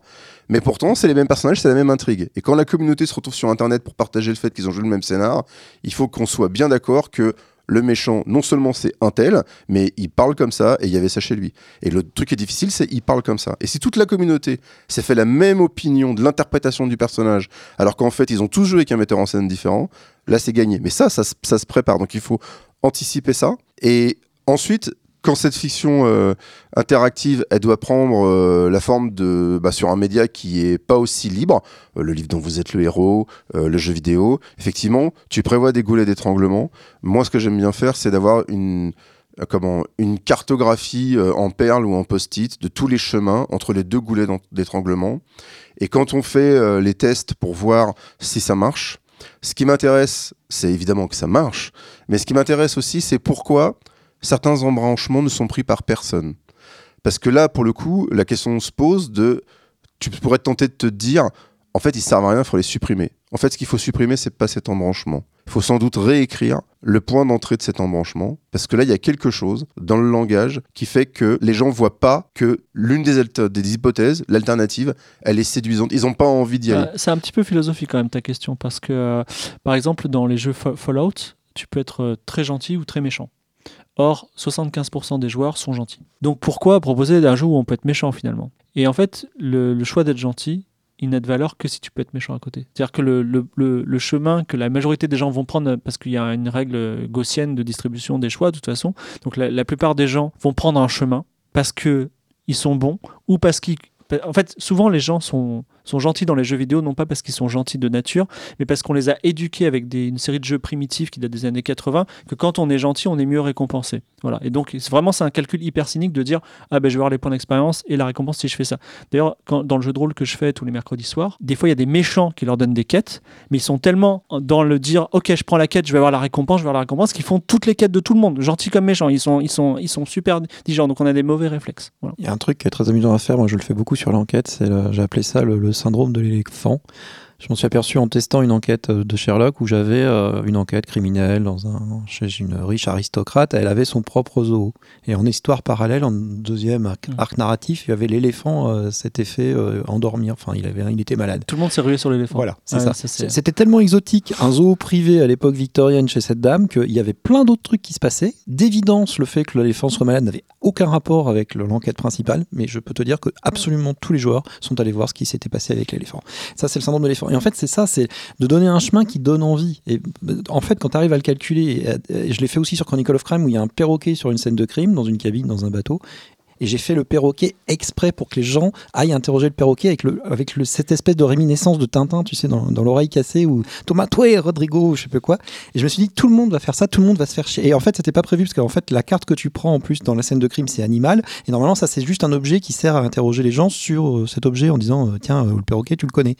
Et en fait, j'ai violé le jeu. J'ai violé la contrainte du jeu, j'ai regardé si ça marchait aux programmations, j'étais dans l'éditeur parce que là du coup c'est la Chronicle, c'est un- c'est une application donc il y, a- de la programmation. Je fais l'intégration et j'ai me dit est-ce que je peux appeler une carte objet dans les personnages? Et ça a marché. Et je me suis dit putain je les piéger comme ça. Donc quand tu tires l'animal en fait tu vas pour scanner l'animal en disant bon je vais avoir une description d'animal puis en plus sur l'illustration ça bouge pas, tu peux te dire que c'est peut-être un animal empaillé, t'es pas sûr que c'est un perroquet vivant. Donc tu scannes le perroquet et là tu t'aperçois ouais coco et il te répond. Et là du coup les gens se sont dit mais c'est génial. Et du coup ils insistent comme des idiots en interrogeant le perroquet. Et moi j'ai fait exprès. Alors tout le monde m'a dit ouais serait bien qu'il y ait une info. Je dis non non justement c'est un perroquet donc il te répond des conneries de perroquet et tu peux perdre 5 minutes à poser des questions au perroquet pour rien. Et là, là, ce que fait Stéphane, c'est ce qu'on a dit au tout début, c'est-à-dire on est en train de d'amener les joueurs à se raconter une histoire qu'en fait on- ils ne connaissent pas. Ouais, ouais, et là, là, on a tout gagné. Je voulais juste dire un truc aussi sur. euh, là, on parle de, de délinéarisation, de narration non linéaire, euh, comme si on, on faisait des embranchements foisonnants. Mais en fait, on peut tout à fait tricher aussi. C'est-à-dire que, imaginez une fiction interactive dans laquelle vous avez plein de choix tout le temps. Mais en fait, à quelque choix que vous prenez, il y a la même conséquence. Souvent, c'est ce que fait BioWare dans Mass Effect, par exemple. Euh, vous rentrez dans votre vaisseau, c'est un jeu de science-fiction. Vous dites à votre équipage Oh là là, euh, j'ai bien mangé, ou Oh là là, euh, c'était nul sur cette base. Et tout d'un coup, tu as un mec qui te parle d'autre chose, tu vois, parce que bah, la conversation est terminée. Donc, tu as l'impression d'avoir fait un choix, mais en fait, tu pas du tout fait de choix. Alors, c'est important en termes de jeu parce que dans fiction interactive, il y a interactive et les gens, ils veulent avoir très peu de texte, mais beaucoup d'interactions, même si c'est pour rien. Donc, c'est bien de mettre plein d'interactions. Et effectivement aussi, la rejouabilité, elle n'est pas immense aujourd'hui. C'est-à-dire qu'aujourd'hui, les gens, ils vont pas jouer 80 heures à un jeu, puis dire chic.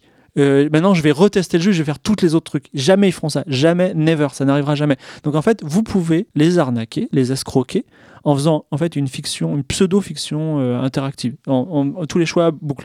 C'est pas très élégant, mais au moins, ça fait, ça coûte pas cher. T'as un, exemple, un exemple, fibre de. Bah, moi, par exemple, typiquement, quand j'ai fait Outer Chronicle, alors je vais pas dire que j'ai fait une fiction euh, non linéaire, mais moi, on m'a dit, fallait, euh, franchement, entre le moment où on a dit on l'a fait et le moment où ça a été sorti, on a vendu la première, c'est passé trois mois. Donc un temps hyper faible dans le monde du jeu vidéo.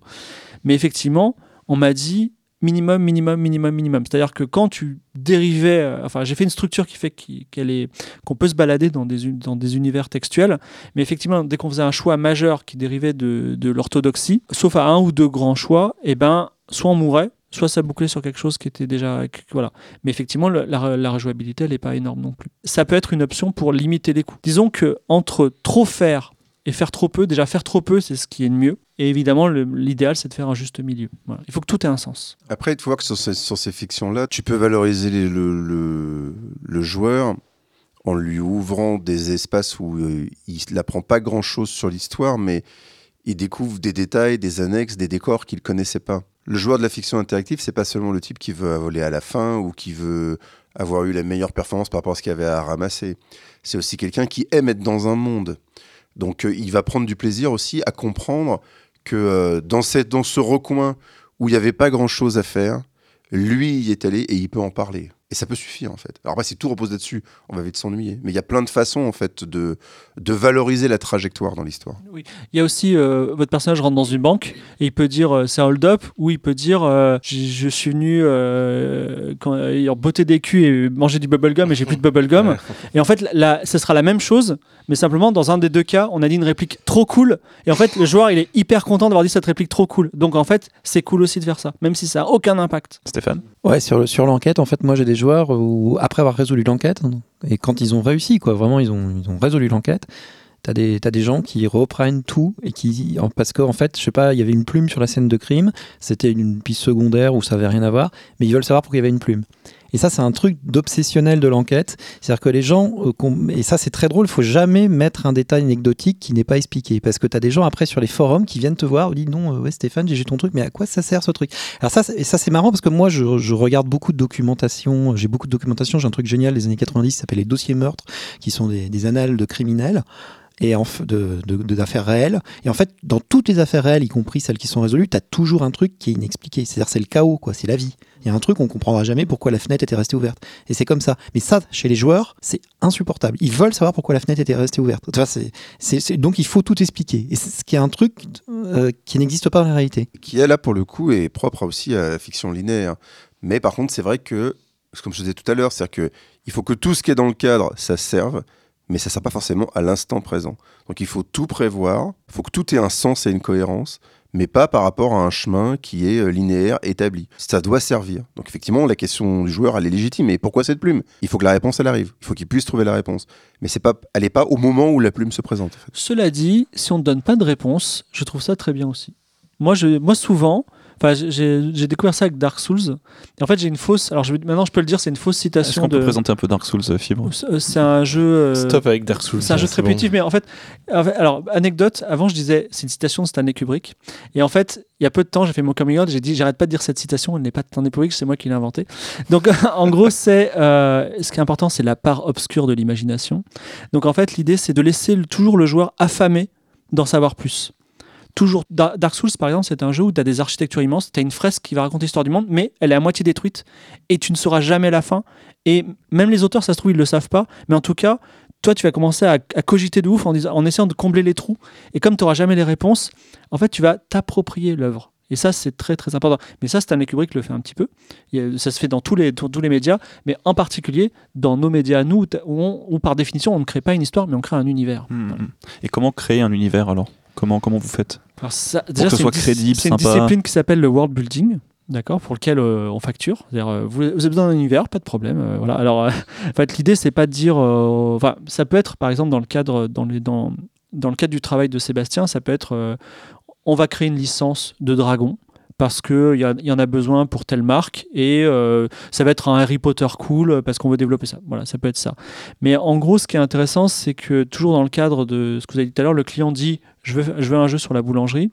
On va imaginer des univers fictifs qui seront propices à amener des histoires. Moi, j'ai fait une mission de consulting récemment et j'ai dit tout est bien. Maintenant, ce serait bien, par exemple, de rajouter dans votre société un système de caste parce que vous avez une histoire d'amour et comme par hasard, bah, vous allez avoir deux personnes qui sont pas dans la même caste, un peu à la Bollywood. Du coup, ça va créer du drama en plus, tu vois.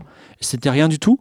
ben, on a créé, on a créé, on a, on a, on a, on a taillé l'univers pour que ça apporte de la tension en plus. Donc le, et puis le world building, ça, ça, peut être propriété physique. Dans cet univers, les atomes sont pas des atomes. Ça peut être, euh, euh, voilà, ça peut être la densité d'univers aussi. C'est-à-dire, euh, ça c'est quelque chose que sur lequel je travaille beaucoup dans le jeu vidéo. C'est-à-dire que dans Star Wars, vous poussez la porte d'un bar, vous tombez sur Han Solo. Dans Warhammer 40 000, il y a 3 milliards de planètes peuplées de milliards d'humains. Bah euh, non, si vous cherchez quelqu'un, c'est mort, vous le trouverez jamais. Donc euh, les, Plutôt sur un il y a- y plein de, enfin là, l'univers, un univers, ça se taille un peu comme un, comme une, comme un, comme une sculpture, et on la met à disposition du jeu. Voilà. Ça a l'air facile. Oui. C'est facile, c'est dans le sens où. euh, C'était une blague. hein. Ça n'a pas l'air facile. Non, mais tu vois des choses un peu plus concrètes, ou même sur des médias linéaires, quand tu décides de raconter une histoire dans la mafia, t'appelles, tu convoques un certain nombre de, de- de codes. Après, tu peux faire le choix de prendre le contre-pied. Bon, bah là, c'est pareil. On veut quelles émotions, on veut quel type de rapport, quel type de, communauté humaine, de période de l'histoire nous évoque ça. Et il y a un patchwork qui se constitue. Peut-être la différence dans les cultures de l'imaginaire sur ces univers euh, par rapport à des euh, fictions linéaires euh, traditionnelles de cinéma, c'est que, ou de visuel ou même de littérature, c'est que hum, nous, on veut emmener les gens dans un dépaysement total qui ait une cohérence. Mais on veut quand même le dépaysement. Donc oui, en fantasy, on veut les architectures monumentales. En science-fiction, on veut des milliards de planètes. Mais par contre, euh, quand on va arriver quelque part, on va faire en sorte que ça soit euh, vraisemblable en combinant des, bah, clichés, des images euh, de, la Terre, enfin de choses qu'on a vécues ou de communautés existantes. Et pour caractériser un personnage, là, on va commencer à twister le truc, à, l'amener autrement. Mais, tu vois, tu prenais l'exemple de Star Wars. Euh, ok, enfin, tu vois, les Jedi ils sont en kimono, euh, Dark Vador c'est un samouraï. Enfin, euh, tu vois, si tu le décris Ça comme s'appelle ça, des sabres laser et pas des épées laser. tu vois, et tu- si tu le décris comme ça, ça, ça, ça, ça a l'air nul. Donc après, il y a l'empilement de tous les métiers, de tous les savoir-faire qui fait que chacun y va avec euh, des couches, euh, qui fait que bah, on s'éloigne du réel. Je tiens à préciser que, en fait, quand on vous demande de créer un univers, euh, on, on se dit waouh, il faut inventer quelque chose de super génial. Et moi, avec l'expérience, plus je dois en créer pour être sexy et plaire aux gens, plus je fais simple. Mais je fais de plus en plus simple. C'est-à-dire que euh, là, notamment, je fais donc ce jeu de rôle où euh, je crée un univers. J'en ai un peu honte. C'est-à-dire, on m'a proposé de le publier. Je dis, mais vous savez, il y a juste un monde médiéval, genre une Bagdad et euh, un monde steampunk. C'est vraiment une île des pirates. Donc, c'est vraiment méga cliché. Mais en fait, plus c'est cliché, plus les gens y retrouvent leur petit, et plus on peut se concentrer sur l'importance qu'est le personnage. En fait, quoi qu'il arrive, les gens ils veulent retrouver des humains, et si possible eux-mêmes, dans les, dans les histoires et dans les univers, vous le savez mieux que moi. Et donc effectivement, faut pas faire trop exotique. Si vous faites trop exotique, à un moment, vous allez être trop loin, et ça va être compliqué. Et après, l'univers, c'est pas le monde. C'est-à-dire que, tu vois, sur le, le film interactif euh, de Black Mirror, le monde, c'est. On est dans le domaine de la conception de jeux vidéo dans les années 80. L'univers, c'est. La création, ça peut rendre obsessionnel et ça peut rendre fou. Donc, en termes de scénario, l'univers, ça devient. Vous allez choisir une musique et. Par moment dans l'histoire, vous allez la retrouver parce que c'est vous qui l'avez choisie. Et on commence par ça pour que vous compreniez qu'on est dans la folie. De n'importe où, il n'y a aucune raison que le choix d'un individu s'imprègne sur le monde. Là, c'est le cas. On est effectivement sur les problèmes de perception et de l'obsession. Sur ce choix-là, voilà comment ça se décrit. Mais tu vois, ça a été exploré aussi sur des, sur des fictions linéaires. Tu vois, au sur le cinéma, si tu vois Playtime, tu es dans le bruit et tu vas suivre l'histoire, mais tu vas aussi suivre euh, le monde. Parce qu'on veut te montrer que le personnage est perdu. Si tu, si tu regardes Stalker, le, guide arrête pas de te dire ouais la zone choisie pour nous. Enfin, t'as ce personnage qui est le décor. Là, le monde est l'univers, il existe. Et il y a quelqu'un qui guide les personnages pour leur dire ça existe. Et ben, quand tu fais une fiction interactive, dans la narration, il y a cette dimension-là. C'est-à-dire qu'il y a des moments, t'es pas seulement le narrateur et l'auteur, t'es aussi un peu le guide, le type qui met le coup de projecteur pour qu'on comprenne où sont les enjeux, pour garder la cohérence en fait. Parce que peut-être ce que je vois ou les choix de dialogue, ça suffit pas. J'ai besoin d'un choix, de- ce que ferait le choix de cadrage en fait dans le cinéma. On parle de jeu depuis tout à l'heure. Dans le jeu, il y a une notion de divertissement, d'amusement. Comment on maintient cet amusement? Comment on- Par exemple, moi, Bandersnatch, je me suis pas vraiment amusé. je me suis même ennuyé, et d'autres gens autour de moi aussi. Alors, et oui, comment vous faites pour maintenir ce, ce côté fun. Ou même dans un jeu de plateau, de société, si c'est mal fait, ça peut être chiant. Bah, après, je pense que c'est comme dans tous les secteurs d'activité de la création culturelle. C'est-à-dire que déjà, il faut, il faut identifier si ce qu'on veut, c'est créer, respecter une volonté d'auteur par tous les moyens, parce qu'on cherche à faire aboutir une œuvre. Et dans ces cas-là, euh, le fait qu'il y ait des mecs au marketing qui nous disent euh, Tu sais qu'en en fait, il y a quand même 80% des gens qui pensent que c'est comme ça qu'il faut faire. quoi. Euh, c'est pas la même chose. quoi. C'est-à-dire quand tu travailles pour une très grosse production de jeux vidéo, t'as des mecs au market qui ont déjà déterminé que les sauvegardes automatiques, c'est tous les temps de temps, il faut euh, tant d'interaction de combat tous les temps de minutes, etc. Et tu, vas être vachement scripté par ça. Par contre, euh, si tu te dis, euh, moi je vais faire une fiction interactive où euh, ça se passe dans un bahut. La problématique, c'est est-ce que l'amitié, ça peut conduire au suicide? Et ce qui m'intéresse, c'est que cette problématique, elle soit partagée par la communauté. Et donc, je raconte une histoire où peut-être je vais pousser quelqu'un au suicide et à la fin, je vais savoir combien on est à l'avoir fait. Euh, là, je pense effectivement le marketing n'a pas dû trop trop s'en mêler. Et pour autant, ça donne Life is Strange et c'est un énorme succès qui pousse Dontnod en dehors de son périmètre de départ. Donc déjà, il faut établir ça. C'est est-ce que j'accepte dictat parce qu'il y a des types qui veulent une recette et cette recette, elle se nourrit de données consommateurs. Donc là, tu sais, tu sais que la plupart des gens, ils veulent ce type d'interaction à cette fréquence. Donc j'ai envie de dire, euh, fais ce qu'on te dit, hein. ça va marcher. Hein. Tu prends dans le jeu vidéo, il y a plein de jeux de même nature, avec des univers différents, avec des histoires différentes. Il y a des gens qui ne jouent qu'à ces jeux-là parce qu'ils savent qu'ils contrôlent la sauvegarde, qu'ils butent un monstre toutes les 10 minutes, qu'une quête ça dure pas, pas, pas plus d'une heure 10, et ils te disent Putain, c'est les meilleurs jeux du monde. Mais non, mais mec, mais tu joues qu'à des jeux, c'est les mêmes en fait. Enfin, Ouais, mais c'est les mêmes. Il y, a- y y plusieurs choses pour, pour répondre. euh, déjà, je vais juste réagir à ça, après je réponds à la question. C'est qu'effectivement, parfois le gameplay bancal peut être source d'histoire. Vous commencez un jeu et vous avez le choix entre une épée normale et une épée de merde. ok? Le, le joueur a ces deux choix et c'est pas expliqué. Vous prenez laquelle? Alors, le joueur normal, il va prendre l'épée normale, mais le joueur expérimenté va dire Je vais prendre l'épée nulle, auquel je vais être plus dur, mais je vais avoir une super récompense derrière. Et vous lui donnez pas de récompense. Et le mec, il devient fou. Et en fait, le mec, il va se dire Mais qu'est-ce qui se passe? Pourquoi? Et bon, je sais quand qu'elle vient la cutscene, c'est quand que j'ai la récompense? Et le mec, il a pas de récompense.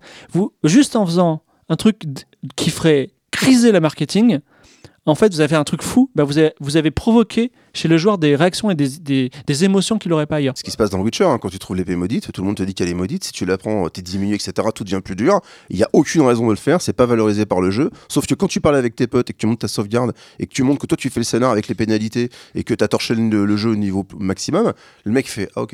Ouais, bah, il y, a- il y a ce que c'est ça, mais en fait, après, a a- y a- quand tu sais pas ce qui se passe, tu peux transgresser les codes. Et souvent, je dis, nous, les artisans, comme on a la possibilité de ne pas suivre le marketing, on a l'obligation de le faire, en fait. Parce que les gros, de toute façon, ils suivront le marketing.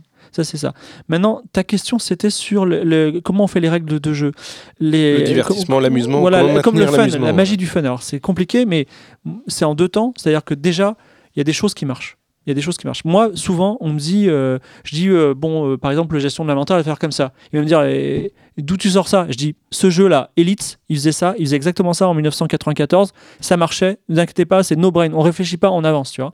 Et après, il y a aussi une part de psychologie.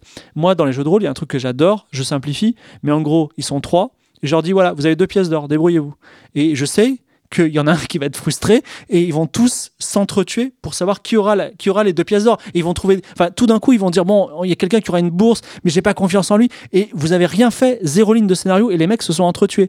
Et c'est ça qui est très intéressant, c'est que quand vous comprenez un peu la psychologie de comment fonctionnent les gens et comment ils vont réagir et leur taux de confiance et leur besoin de gagner et leur besoin de s'affirmer, tout de suite, on peut créer des interactions qui sont très bien. J'ai soumis un projet à, à Sébastien dans lequel euh, il y a quatre naufragés sur une planète inconnue. Ils ont tous des compétences complémentaires, mais en fait, leur condition de victoire, c'est ils gagnent que s'ils s'échappent de la planète sans un des, sans un des quatre autres. Mais par contre, ils ont besoin des, trois autres pour, pour réussir tout. Donc il y a toujours cette méfiance de OK, je prends le gros fusil, mais t'inquiète, je vais pas te tuer parce que j'ai besoin de toi. Et tout le monde se méfie tout le monde. Et c'est- en fait, rien que ça, alors c'est, juste, il y a pas d'histoire qui est racontée là-dessus, il y a aucune ligne là-dessus. Ben, tu crées des choses entre les joueurs. Et c'est quand tu comprends comment fonctionnent les humains, ben ça c'est super. Tu peux créer des super. Ton truc, c'est la perversion, en fait. Voilà. Bah, ouais, euh, être, être MJ, c'est pervers. hein. Ouais. C'est pervers. En fait, c'est créer un problème et laisser le joueur euh, trouver la solution, en fait. C'est- mais, C'est des choix. c'est ce ouais, qu'il fait quand il fait l'éléphant. ouais. Ça maintient l'intérêt, ouais. En fait, il faut, faut créer des Stéphane, dilemmes et des ouais. choix. Et il y a un truc qu'il faut pas perdre de vue, c'est que le joueur sait qui joue. C'est-à-dire les- gens autour de la table si- savent que c'est pour de faux, qu'ils sont en train de jouer, même sur un jeu de société. Donc en fait, par exemple sur Chronicle of Rome, pour avoir des renseignements, on, peut payer les gens ou on peut les taper. Parce qu'on est un peu détective privé à l'ancienne, donc on a le droit de taper les gens. Des fois, tu as des, personnages, tu, tu vois que c'est un mafieux, le mec est blindé aux as ou je sais pas quoi, tu sens très bien qu'en fait, tu peux pas l'acheter. Et après, le dilemme, c'est ça, c'est est-ce que tu tapes quelqu'un qui a une réputation d'être violent, d'être un mafieux? Enfin, toi, tu sens que euh, tu tentes ta chance ou pas? Et ou pareil, peut-être que tu peux lui filer de la thune et il va te rigoler au nez, mais finalement, il va se dire Ah, mais toi, mais t'es, vraiment trop con, mais t'es sympa, tiens, je te donne ton info, parce que t'es vraiment, tu me fais pitié, en fait. Et, et tu sais jamais, en fait. Et tu joues avec tout ça, avec tous les codes. Et on s'est aperçu, par exemple, que l'argent, parce que c'est de l'argent, et pourtant, c'est dans une application, c'est de l'argent virtuel, et personne dépense rien, quoi. Même pas, même pas, même pas pour de faux. Euh, on pourrait faire une, transaction, euh, comme c'est une app, on pourrait faire un store où le mec, pour corrompre 20 dollars dans le jeu, en fait, il faut qu'il dépense 20 centimes en vrai, mais même pas. Et en fait, tu te dis, bah, les gens, ils vont, ils vont, ils vont payer. Et ben non, parce que c'est le réflexe de la vie réelle, que finalement, l'argent, tu le lâches pas comme ça, puis il y a un petit compteur dans l'appli, donc les gens, ils ont peur de manquer d'argent, je sais pas. Et du coup, ils, ont, ils préfèrent taper. Un truc que tu feras jamais dans la vraie vie, entre payer un mec 20 euros et le taper, toi, tu choisis de donner 20 euros. Si tu as besoin de quelque chose, tu vas pas taper les mecs. Et ben eux, comme c'est un jeu, ils vont taper. Ils vont tester le truc parce que c'est un jeu. Et euh, tu peux jouer vachement avec ça, c'est c'est Ouais. vachement marrant. Ouais. La sociologie, elle a démontré ça. hein. C'est-à-dire qu'au point que même sur le jeu de rôle, euh, si tu veux jouer euh, sérieusement pour de vrai avec des gens qui vont vraiment investir les rôles et qui vont être très interprétatifs, euh, en fait, c'est- ça devient une règle de jeu. Il vaut mieux qu'on en parle avant parce que il y a plein de gens qui vont te dire euh, Ah oui. non mais moi j'en ai rien à cirer. Tu vois, je suis pas un acteur, je m'en fous complètement de d'incarner mon personnage. Vas-y, euh, on- ils sont où les mecs? On leur remet sur la gueule et puis on ramasse ce qu'ils ont quoi. Si tu veux avoir cette dimension euh, dramaturgique autour d'une table de jeu de rôle, alors qu'a priori tu pourrais dire, moi pendant des années, il y avait des mecs qui disaient le jeu de rôle c'est comme du théâtre improvisé, tu vois, mais autour d'une table avec des dés. Euh, non les gars, c'est pas ça en fait. Si tu veux que ça devienne ça, t'as intérêt à en avoir parlé avant et qu'on soit tous d'accord, parce que déjà t'as plein de gens qui sont intimidés par le fait de se mettre en scène devant les autres, même avec leurs amis. Et puis ensuite, euh, bah, euh, ça demande une endurance, tu vois, monter sur les planches pour jouer deux heures, Ouais. et bah faut le faire quoi. Enfin, donc même si t'es assis autour d'une table entre potes, et bah euh, euh, se dire tiens je suis quelqu'un d'autre, je vais prendre des manières, même 10 minutes pour te donner la réplique. En fait c'est épuisant. Puis t'es le seul en costume autour de la table. Non mais tu vois même sur pas de costume, enfin c'est ça demande une attention, donc t'imagines. On- On a des, des profils aussi très différents autour de la table, autour de notre table de jeu. Tu as, des gens qui sont vraiment. euh, Il y a des gens qui sont acteurs nés. Moi, sur les jeux d'enquête, t'as des gens qui prennent des voix, qui font le mexicain. qui- C'est génial.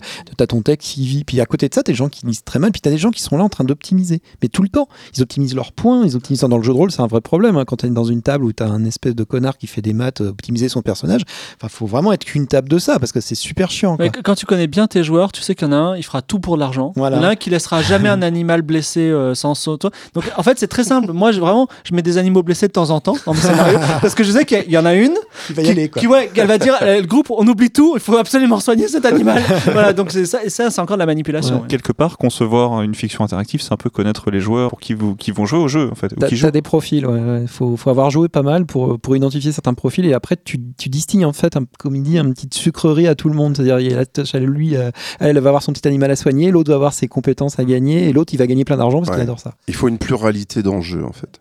Il faut qu'il en faut un peu pour tout le monde.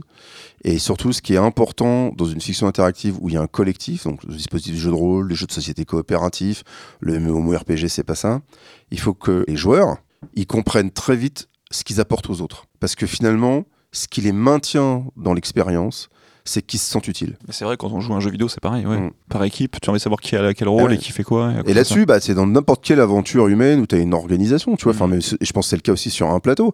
Tu te sens bien dans l'équipe parce que euh, tu ressens que les autres, tu leur apportes quelque chose et que tu es à ta place et que tu es complémentaire, en fait. Dans la fiction interactive, effectivement, il y a un collectif, ça, c'est- crucial. C'est pas différent de n'importe quelle or- organisation, en fait. Et sur les escapes, par exemple, mais ça, Fibre avait déjà abordé ça, mais par exemple, moi, je me force toujours à faire une énigme que j'aime pas. Parce que moi, je, moi, je suis, contrairement d'eux, je suis un littéraire, je suis un mec du texte et tout ça, j'ai fait des études de lettres et de, de dessin, donc je suis un visuel, moi, j'ai besoin de manipuler, de, voir. Il y a des gens, en fait, c'est des, effectivement, ils ont une capacité d'abstraction, ils aiment bien les maths et tout ça. Et moi, je me fais chier des fois à, faire une énigme que moi, je- j'aime pas, mais juste parce que elle va plaire à un autre profil d'intelligence que moi. Comme ça, le mec aura aussi son, sa petite victoire, son petit truc. Parce que sinon, je vais faire que des énigmes qui me plaisent à moi, mais moi, je suis pas tous les jours. Comment tu fais, Stéphane, pour concevoir autant d'énigmes Quel, euh, t'as une, t'as La un- drogue. t'as- Ouais, t'as un moteur à énigmes. Générateur. Ouais, je note plein de trucs. euh, puis, bah moi, je- en fait, je, je pars de la de l'univers. Pareil, je pars de la, de- du contexte. En fait, même si c'est un truc très basique, et en fait, ça m'apporte des idées. En fait. Prends pour le, sur les Mayas, par exemple. Euh, ça, euh, c'est- voilà, donc voilà, je- typiquement, c'est un contexte qui m'a pas apporté grand chose, à part les glyphes et tout ça. J'ai trouvé un petit système pour simplifier. Mais j'ai eu un mal de chien parce qu'effectivement, il manquait de bâtiments, ça manquait d'enfermement. Alors que par exemple, sur la détective, dès que j'ai visualisé un manoir la nuit, un chat qui part avec une émeraude, tout de suite, j'avais tout, j'avais tout, tout est venu. En fait, alors, je l'ai écrite en même pas 15 jours parce que je sais pas, j'avais tout, tout qui est venu. déjà, je- voilà, c'est comme ça. Des fois, tu es connecté à des trucs, puis des fois. euh, Petite anecdote amusante pour trouver des énigmes pour les escape rooms. Moi, je vais à Castorama. Et euh, en fait, je dis qu'est-ce que c'est que ça? Et en fait, je dis ah ouais, on pourrait faire ça. Par exemple, énigme que j'ai jamais pu placer, donc je, je vous la donne. J'a- J'aimerais bien l'avoir dans un jeu. Il y a un, il y a un liquide, il y a un liquide hydrofuge. Donc c'est un liquide quand vous le, quand vous le mettez sur une surface, ça fait cuire l'eau. Donc en gros, si vous, vous trempez votre doigt dedans et vous écrivez un message secret sur une vitre, quand vous faites de la buée, comme ça, le message apparaît. Quoi qu'il arrive, à vie, tu vois.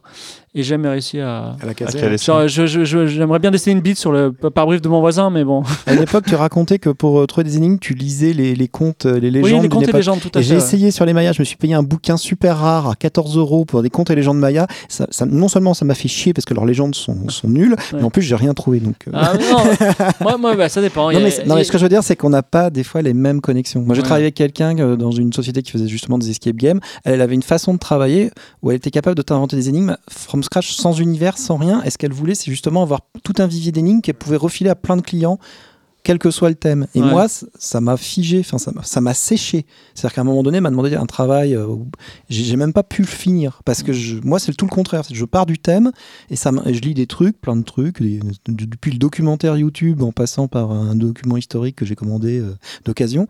Et en fait, ça m'apporte des idées. Mais les escape games, c'est très particulier parce que non seulement il faut que ce soit réalisable en vrai, donc c'est pas comme un, jeu vidéo où on peut créer une machine qui sort des bananes vertes à l'infini, quoi. Mais en plus, il faut que ça tienne la durée. Par exemple, j'avais fait un système avec des capteurs de sol où si on est à certains endroits de la pièce, bah, ça déclenche des trucs. Bah, ça, pouvait marcher que 500 fois, donc euh, bah, on pouvait pas le faire. Donc euh, il y, y a malheureusement plein d'énigmes. Enfin, il y, y a beaucoup, beaucoup de contraintes matérielles dans l'escape room qui font que peut pas tout faire. Sébastien. Ouais, j'ai dans le jeu de société, euh, il y, a, il y a plein de façons de faire, mais c'est vrai qu'on voit deux grandes euh, tendances.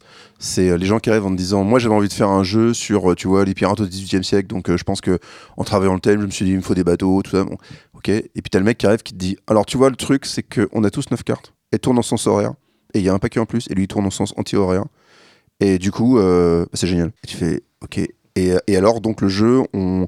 Ça parle de quoi? Ah, j'en sais rien. Me dit, mais je te jure que cette mécanique là, c'est mortel. hein. Et donc, toi aussi, ton travail d'éditeur, à ce moment-là, c'est de dire, tiens, il y a des gens, ils créent des mécanismes, des systèmes où, effectivement, quand tu fais les manipulations, tu te dis, tiens, là, c'est vrai, il se passe un truc, la façon dont on se comporte les uns envers les autres autour de la table, en faisant ces gestes-là, en se transmettant les cartes de cette manière-là, il se passe un truc d'inédit. Puis, t'as des types qui avec des tas de projets sur des univers, etc., où les mécaniques, elles sont un peu redondantes parce que les mecs, ils ont surtout une vision sur un monde, mais ça fait pas trop la blague pour que ça soit vraiment intéressant en termes de gameplay. Et euh, ton travail d'éditeur, là, c'est un peu comme ce qui se passe sans doute dans la bande dessinée, c'est de faire rencontrer euh, deux appétits de création sur un type de média où euh, ils vont être complémentaires en s'étant assurés auparavant que ces gens-là vont aussi avoir envie de travailler ensemble, Bien ce qui est souvent le, le plus difficile. Ouais. C'est bien, tu en suscites plein de questions. Euh, Quelle était la part d'intervention de l'éditeur dans le processus de création d'un jeu Donc, euh, Bon, tu viens d'y répondre un petit peu. Non, déjà, mais c'est comme dans tous les domaines culturels, je pense que ça dépend de la personnalité de l'éditeur. quoi. C'est-à-dire que moi, je sais que j'ai des confrères qui sont euh, très interventionnistes et où euh, t'as des auteurs qui disent euh, Ouais, super, en fait, il a fait son jeu avec mon idée. quoi. Euh, D'autres qu'on- bah, qui ne se mêlent de rien et qui, donc, du coup, ne prennent que des trucs qui sont hyper finis, hyper léchés et qui se concentrent essentiellement sur les aspects euh, marketing, business. Enfin, Toi, du coup, euh, Sébastien, ouais. non, moi j'aime bien. Bah déjà, moi j'aime les. participé, j'ai l'impression. Mais moi, j'aime bien les créatifs, en fait. Moi, ça m'intéresse de discuter. Enfin, bah, tu vois, l'exercice du podcast qu'on a là, de dans la rencontre, d'échanger les, les expériences et tout. Moi, ça, ça m'intéresse. Moi, j'ai eu des idées en rencontrant des gens qui travaillaient euh, sur des médiums auxquels je connais rien. Tu vois, je parlais d'un plateau. J'ai la chance un jour de me retrouver sur un plateau de court-métrage, juste de me promener et de voir ce que les mecs faisaient, et de me dire, ah, putain, mais c'est ouf ce monde. Et de me dire, bah là, il y, a un- il y a un univers en soi. Un jour, faire un- une histoire sur dans, dans, dans cet environnement-là. Moi, ça m'intéresse d'aller à la rencontre euh, des personnes et de connaître le chemin qui les amène à créer. Moi, je trouve que c'est. euh, moi, j'ai une, euh, ouais, une, passion personnelle. C'est qu'est-ce qui fait que chacun d'entre nous ressent le besoin de créer. Alors, tu as des gens qui vont plus loin, ils décident d'en faire une activité professionnelle, d'en vivre. Eux, ils ont besoin que ça les consume, que ça occupe tout leur temps. Mais moi, je connais assez peu de gens, en fait, qui n'ont pas une activité créative. Je suis toujours frappé de voir que les gens ont envie de se confronter au fait euh, d'incarner euh, un projet, une vision. Alors ça peut être des choses euh, très bêtes, tu vois, je suis dans un club de macramé ou je fais de la poterie, etc. Mais il y a ce besoin-là. Et quand tu t'intéresses aux gens sur qu'est-ce qui fait qu'ils sont dans cette interaction à un médium, eh ben, tu découvres des choses qui ont même rien à voir avec l'activité, parce que eux, ils y mettent des choses de leur vécu, de leur histoire, et les gens se révèlent. Et moi, je fais ce métier pour ça, pour être à la rencontre de ça et permettre à ces gens de se rencontrer et d'avoir des créations qui sont plus grandes qu'eux, en fait. Donc moi, c'est ce qui m'intéresse. Moi, depuis que je fais des jeux vidéo, j'ai beaucoup de mal à jouer à des jeux vidéo. C'est-à-dire que, en fait, quand je lance un jeu vidéo, soit il est moins bon que le mien, et du coup, euh, je dis putain, mais il est nul. Et soit il est meilleur et je suis dégoûté. Donc euh, vraiment. Euh, des jeux middle. Ouais, non, mais c'est vraiment compliqué. C'est, c'est, On le drogue, on lui fait faire des jeux, on lui montre, on lui dit pas que c'est lui qui les a fait. non, non, mais ah, génial. je sais pas si c'est vous pour les séries, quoi. C'est après, des fois, les, les, trucs sont tellement bien, tu dis bon, c'est vraiment bien. En plus, j'aurais jamais pu l'imaginer. Vraiment, le mec est trop fort, donc là, tu vois, tu t'inclines. Mais souvent, tu as des jeux, ils sont bien, quoi. Et ça fait chier. là, ce que tu décris, c'est, je pense, c'est une difficulté qui est en creux dans dans tous les métiers de création. C'est-à-dire que quand euh, sur, la création, tu en fais ton métier, tu développes une connaissance et une technicité que euh, ce qui bluffe le commun des mortels qui lui est juste venu à la rencontre de la proposition culturelle, des fois même euh, sans aucun enjeu, juste pour se divertir, parce qu'il se change les, les idées, euh, qu'il n'était pas forcément. Enfin, tu vois, tous les gens qui rentrent dans une salle de cinéma, ils sont pas venus voir un film, ils sont venus surtout penser à autre chose. Euh, bah, c'est vrai que je pense qu'on développe tout ça sur notre sur notre euh, médium. Moi, ce que enfin, il y a beaucoup de types de jeux où euh, j'arrive plus à les ouvrir parce que je me dis bon les mecs ils ont vraiment fait le minimum ou ils en font des caisses pour enfin c'est tape à l'œil Bon, bah après. Tu joues pas à euh, Monopoly Star Wars par exemple? Non, je joue pas à Monopoly Star Wars. Mais tu vois, à côté de ça, euh, je suis assez. Euh, parce que c'est vrai que sur ces jeux traditionnels, classiques, à un moment donné, pour eux, le relais de croissance, ça a été de plaquer des marques qui portent des univers pour vendre leurs produits à des gens qui ne s'intéressaient pas, et avec certains succès. cependant, je constate que il y, y, a des gens qui euh, des, propriétés intellectuelles industrielles, qui sont des grandes marques, ont des licences pour faire simple, et qui sont plus exigeants, plus attentifs que d'autres. C'est-à-dire qu'effectivement, il y a plein de monopolies où tu peux te dire les mecs ont fait le minimum et ils sont pas foulés, et puis un jour tu ouvres le Cluedo Harry Potter et tu te dis euh, ah ouais en fait euh, il y a marqué Cluedo dessus, mais enfin c'est vraiment un truc nouveau, inédit. ils auraient pu faire Harry Potter le jeu de société sans s'associer à Cluedo et ils en auraient. Ils ont fait quelque chose de nouveau en fait. Et ouais, ils ont vraiment fait une œuvre de création. Ils sont pas contentés d'apporter leur charte graphique pour la plaquer sur, euh, sur un dispositif existant. Quoi. Toi Stéphane, avec, euh, Studio 404 par exemple Alors 404 c'est vraiment le, la commande. Donc effectivement, et eux, moi je livre vraiment un manuscrit. Ils ont en fait, c'est des gens qui viennent du livre. Donc ils attendent vraiment un, document fini. Et donc, euh, même sur un jeu, c'est très amusant. Ils attendent un jeu fini avec une règle qui est finie, qui est complète, un livret, des cartes. Et, en fait, c'est euh, bon là ça va mieux avec la confiance, mais euh, c'est vraiment un truc fini. Voilà, je me rappelle la première fois que j'ai livré une escape box, j'aurais balancé euh, les, énigmes, euh, comment les résoudre, puis des indices. Puis après, ils sont revenus voir, bah, c'est très bien Stéphane, maintenant il faut que tu écrives euh, le livret de règles. Et c'était même pas mon jeu, parce que c'est quelqu'un d'autre qui a fait le game design, c'est un directeur de la collection. Et j'ai dit, bah non, moi, je fais pas ça, moi je voulais livrer les énigmes. De toute façon, les, règles, vous les connaissez, vous les avez déjà mis avant. Ah mais non, non, c'est à toi de le faire. Et eux, ils, attendent vraiment un truc complet de A à Z, ils te payent pour ça, t'es un fournisseur en fait. Alors que c'est vrai que sur, par exemple, le, jeu, le jeu que je vais faire avec un copain éditeur là sur Paris. Moi, des fois, je suis en train de dire, bon, bah voilà, on fait un jeu d'enquête, c'est mon jeu d'enquête. Et lui, il me dit, vas-y, euh, dis-moi ce que tu as besoin. Et là, c'est tout le contraire.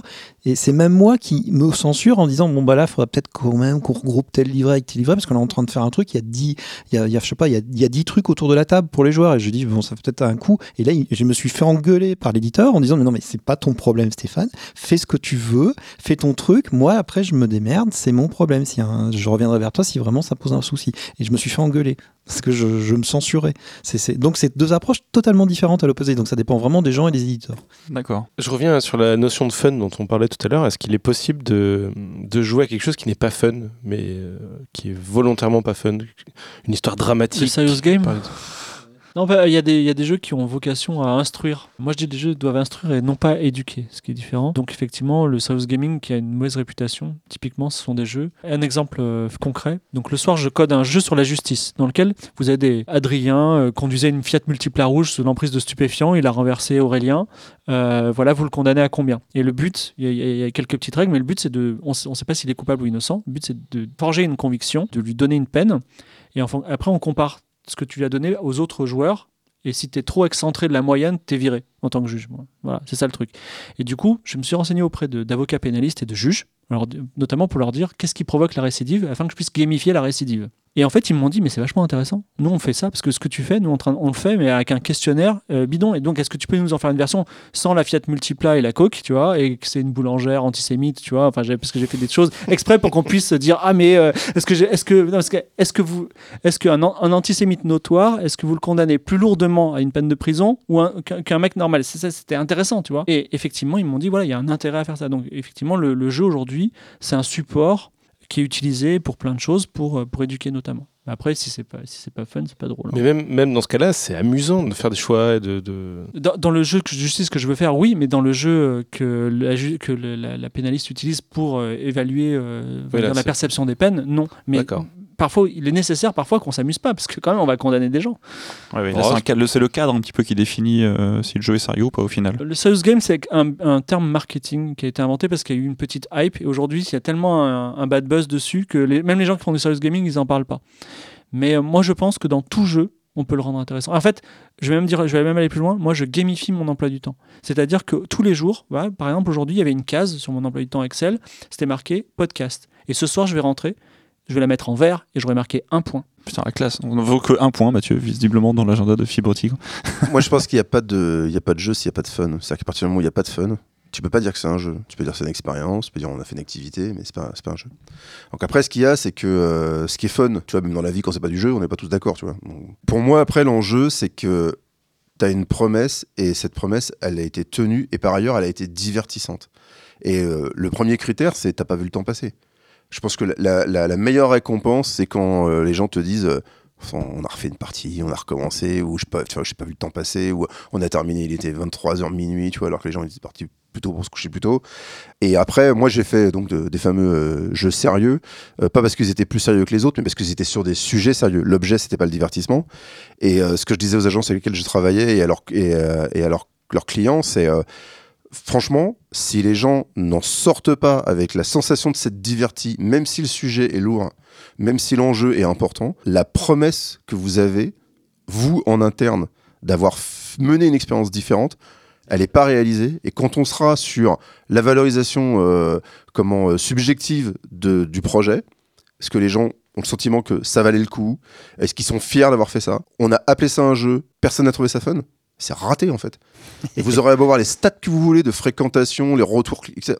C'est foiré en fait. Tu parles de retour, euh, le cinéma assez critique, les youtubeurs, euh, les fans, etc. Euh, qui critique et note les jeux au final euh, est-ce que, Et même, est-ce que le retour critique est pris en compte? Tu parlais un peu tout à l'heure de ça, Stéphane. Oui, bah on a des, on- déjà on a des forums spécialisés dans le jeu de société, on a des sites, euh, il y a Board Game Geek, euh, on est international, on a Trick Track, il y a des gens qui notent en fait.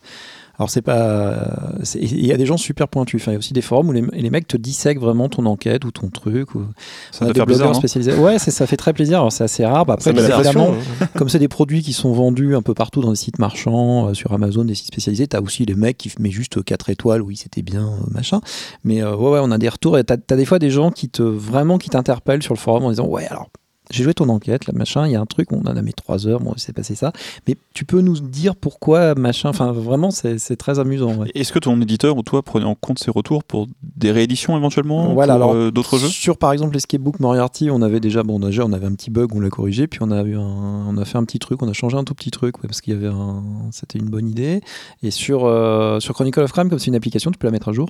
Et donc, du coup, euh, la- moi je lutte pour pas trop mettre à jour. Parce que justement mon co-auteur qui est game designer lui qui en plus c'est son jeu euh, à la base c'est son concept lui il, il est tout fou quoi. Quand il voit alors il voit un retour sur un forum et il t'en parle et il met une note dans un Trello pour qu'on y pense. Enfin c'est n'importe quoi. Alors que dans le papier l'avantage du papier c'est qu'une fois que c'est imprimé c'est parti. Même s'il y a une coquille dedans bah, c'est trop tard c'est foutu quoi. Il n'y a pas de service après vente et là comme c'est une appli qu'on peut mettre à jour des fois il se pose des questions. Oui il y a machin qui nous a dit ça. Est-ce que vous pouvez regarder?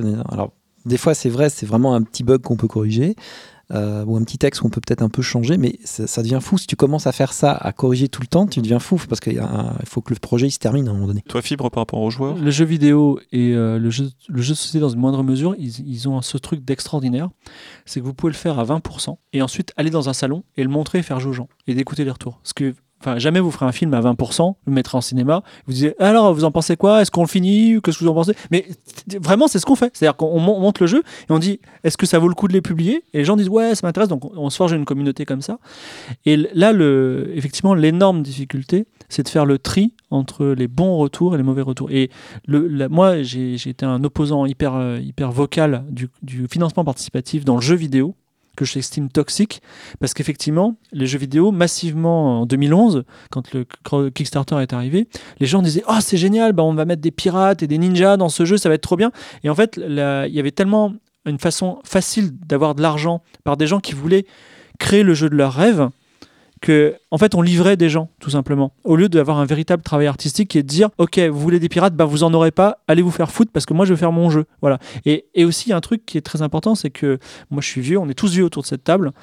Et en fait tu vas tu peux créer que 10 jeux dans ta vie. Pas 11 enfin en tout cas il y a un nombre de jeux limité c'est à dire qu'à chaque fois que tu vas rentrer dans ce, ce projet de 4-5 ans et ben ça veut dire que tu vas tu vas dire non à des milliers d'autres. Et donc il faut pas que tu te trompes. Il faut pas que tu commettes l'erreur d'écouter trop les retours comme ton game designer par exemple. Faut pas être trop émotif. Parce que c'est pas les métiers. Les joueurs alors je, je me suis hyper engueulé je aux utopiales pour ça parce qu'à un moment j'ai dit c'est pas aux joueurs de faire le métier des créateurs de jeux. Alors je peux vous dire j'ai bien senti passer. Mais en vrai c'est ça. En vrai chacun son métier les vaches seront bien gardées. Voilà. Alors je dis pas que je vous écoute pas mais en général, le joueur, quand il dit vous auriez dû faire ça comme ça, le concepteur l'a déjà pensé et ça ne s'est pas fait parce que vous avez votre réponse, elle est tout à fait logique, monsieur. Mais si je l'ai pas fait, c'est parce que j'ai pas l'argent ou c'est parce que j'ai une, raison honteuse qui fait que j'ai pas pu le faire et malheureusement, ça peut pas être différent. Oui, il y a ça, puis il y a aussi des fois des gens qui voudraient juste que le jeu soit autre en fait. C'est-à-dire qu'ils viennent te dire oui, euh, vous auriez dû faire ça comme ça, ou moi je pense que ça, et tu lui dis non, mais d'accord, mais en fait, si je fais ça, l'émotion qui va surgir du jeu, c'est pas la même. Donc c'est une très bonne idée, c'est pas, mais elle n'est pas au service de ce que nous on souhaitait faire.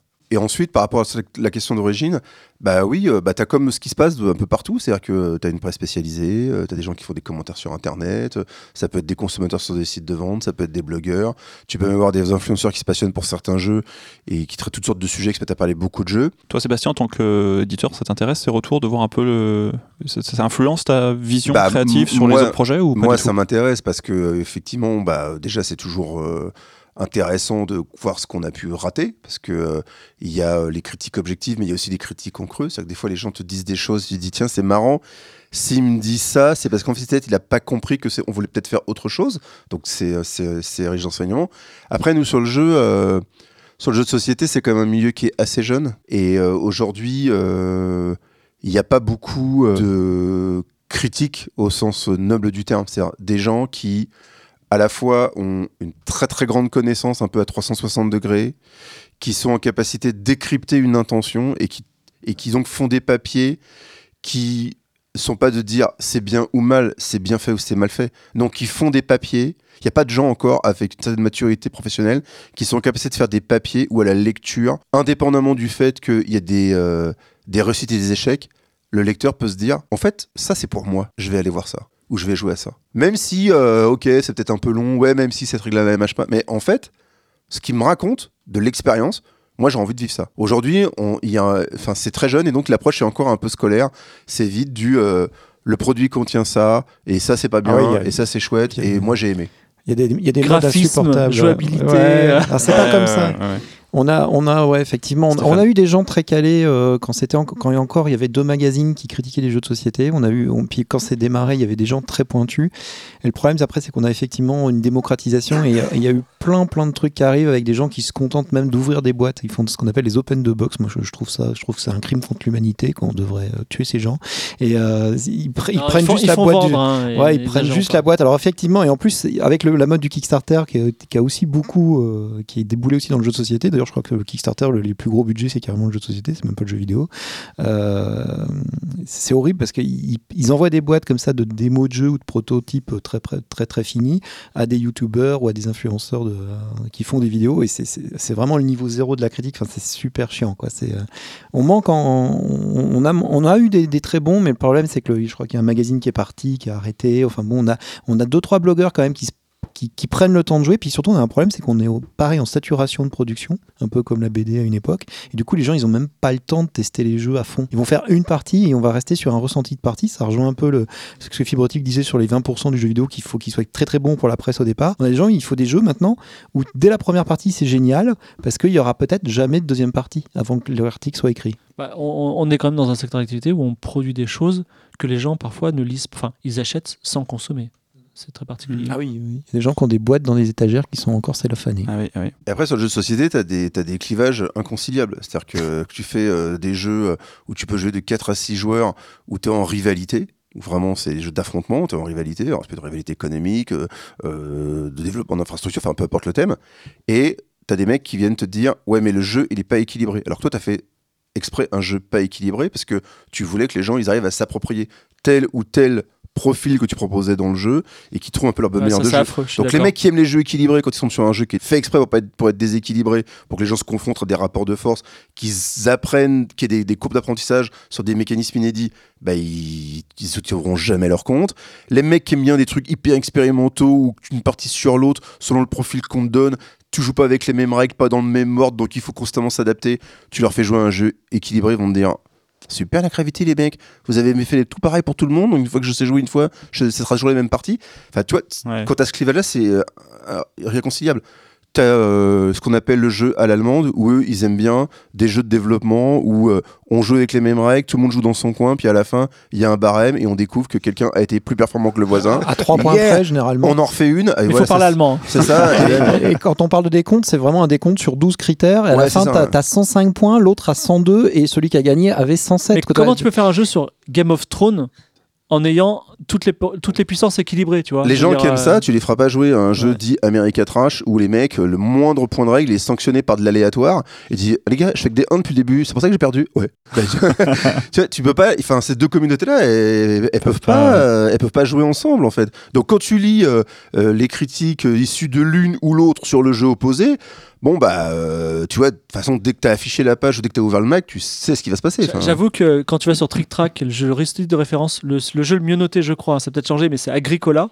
Je veux dire, si vous avez jamais joué à un jeu, n'achetez pas Agricola, ok? Achetez euh, un jeu de cartes ou la Monopoly, parce que c'est un jeu qui est considéré comme très bon par les joueurs, mais en fait, il est un- Enfin, c'est comme euh, aller au cinéma pour la première fois de sa vie, voir un David Lynch, tu vois. Tu te dis, mais je veux plus jamais aller au cinéma de ma vie, Ouais. tu vois. C'est, peut je veux voir un film avec des pingouins plutôt. voilà. Moi, moi, je me rappelle de ma première partie, j'ai fini avec une migraine. Ah oui. J'ai fini troisième. Agricola, il est affreux. hein. Ah ouais, mais j'adore ce jeu. Enfin, ma femme adore. Elle, elle- elle va jusqu'à prendre la boîte et jouer toute seule.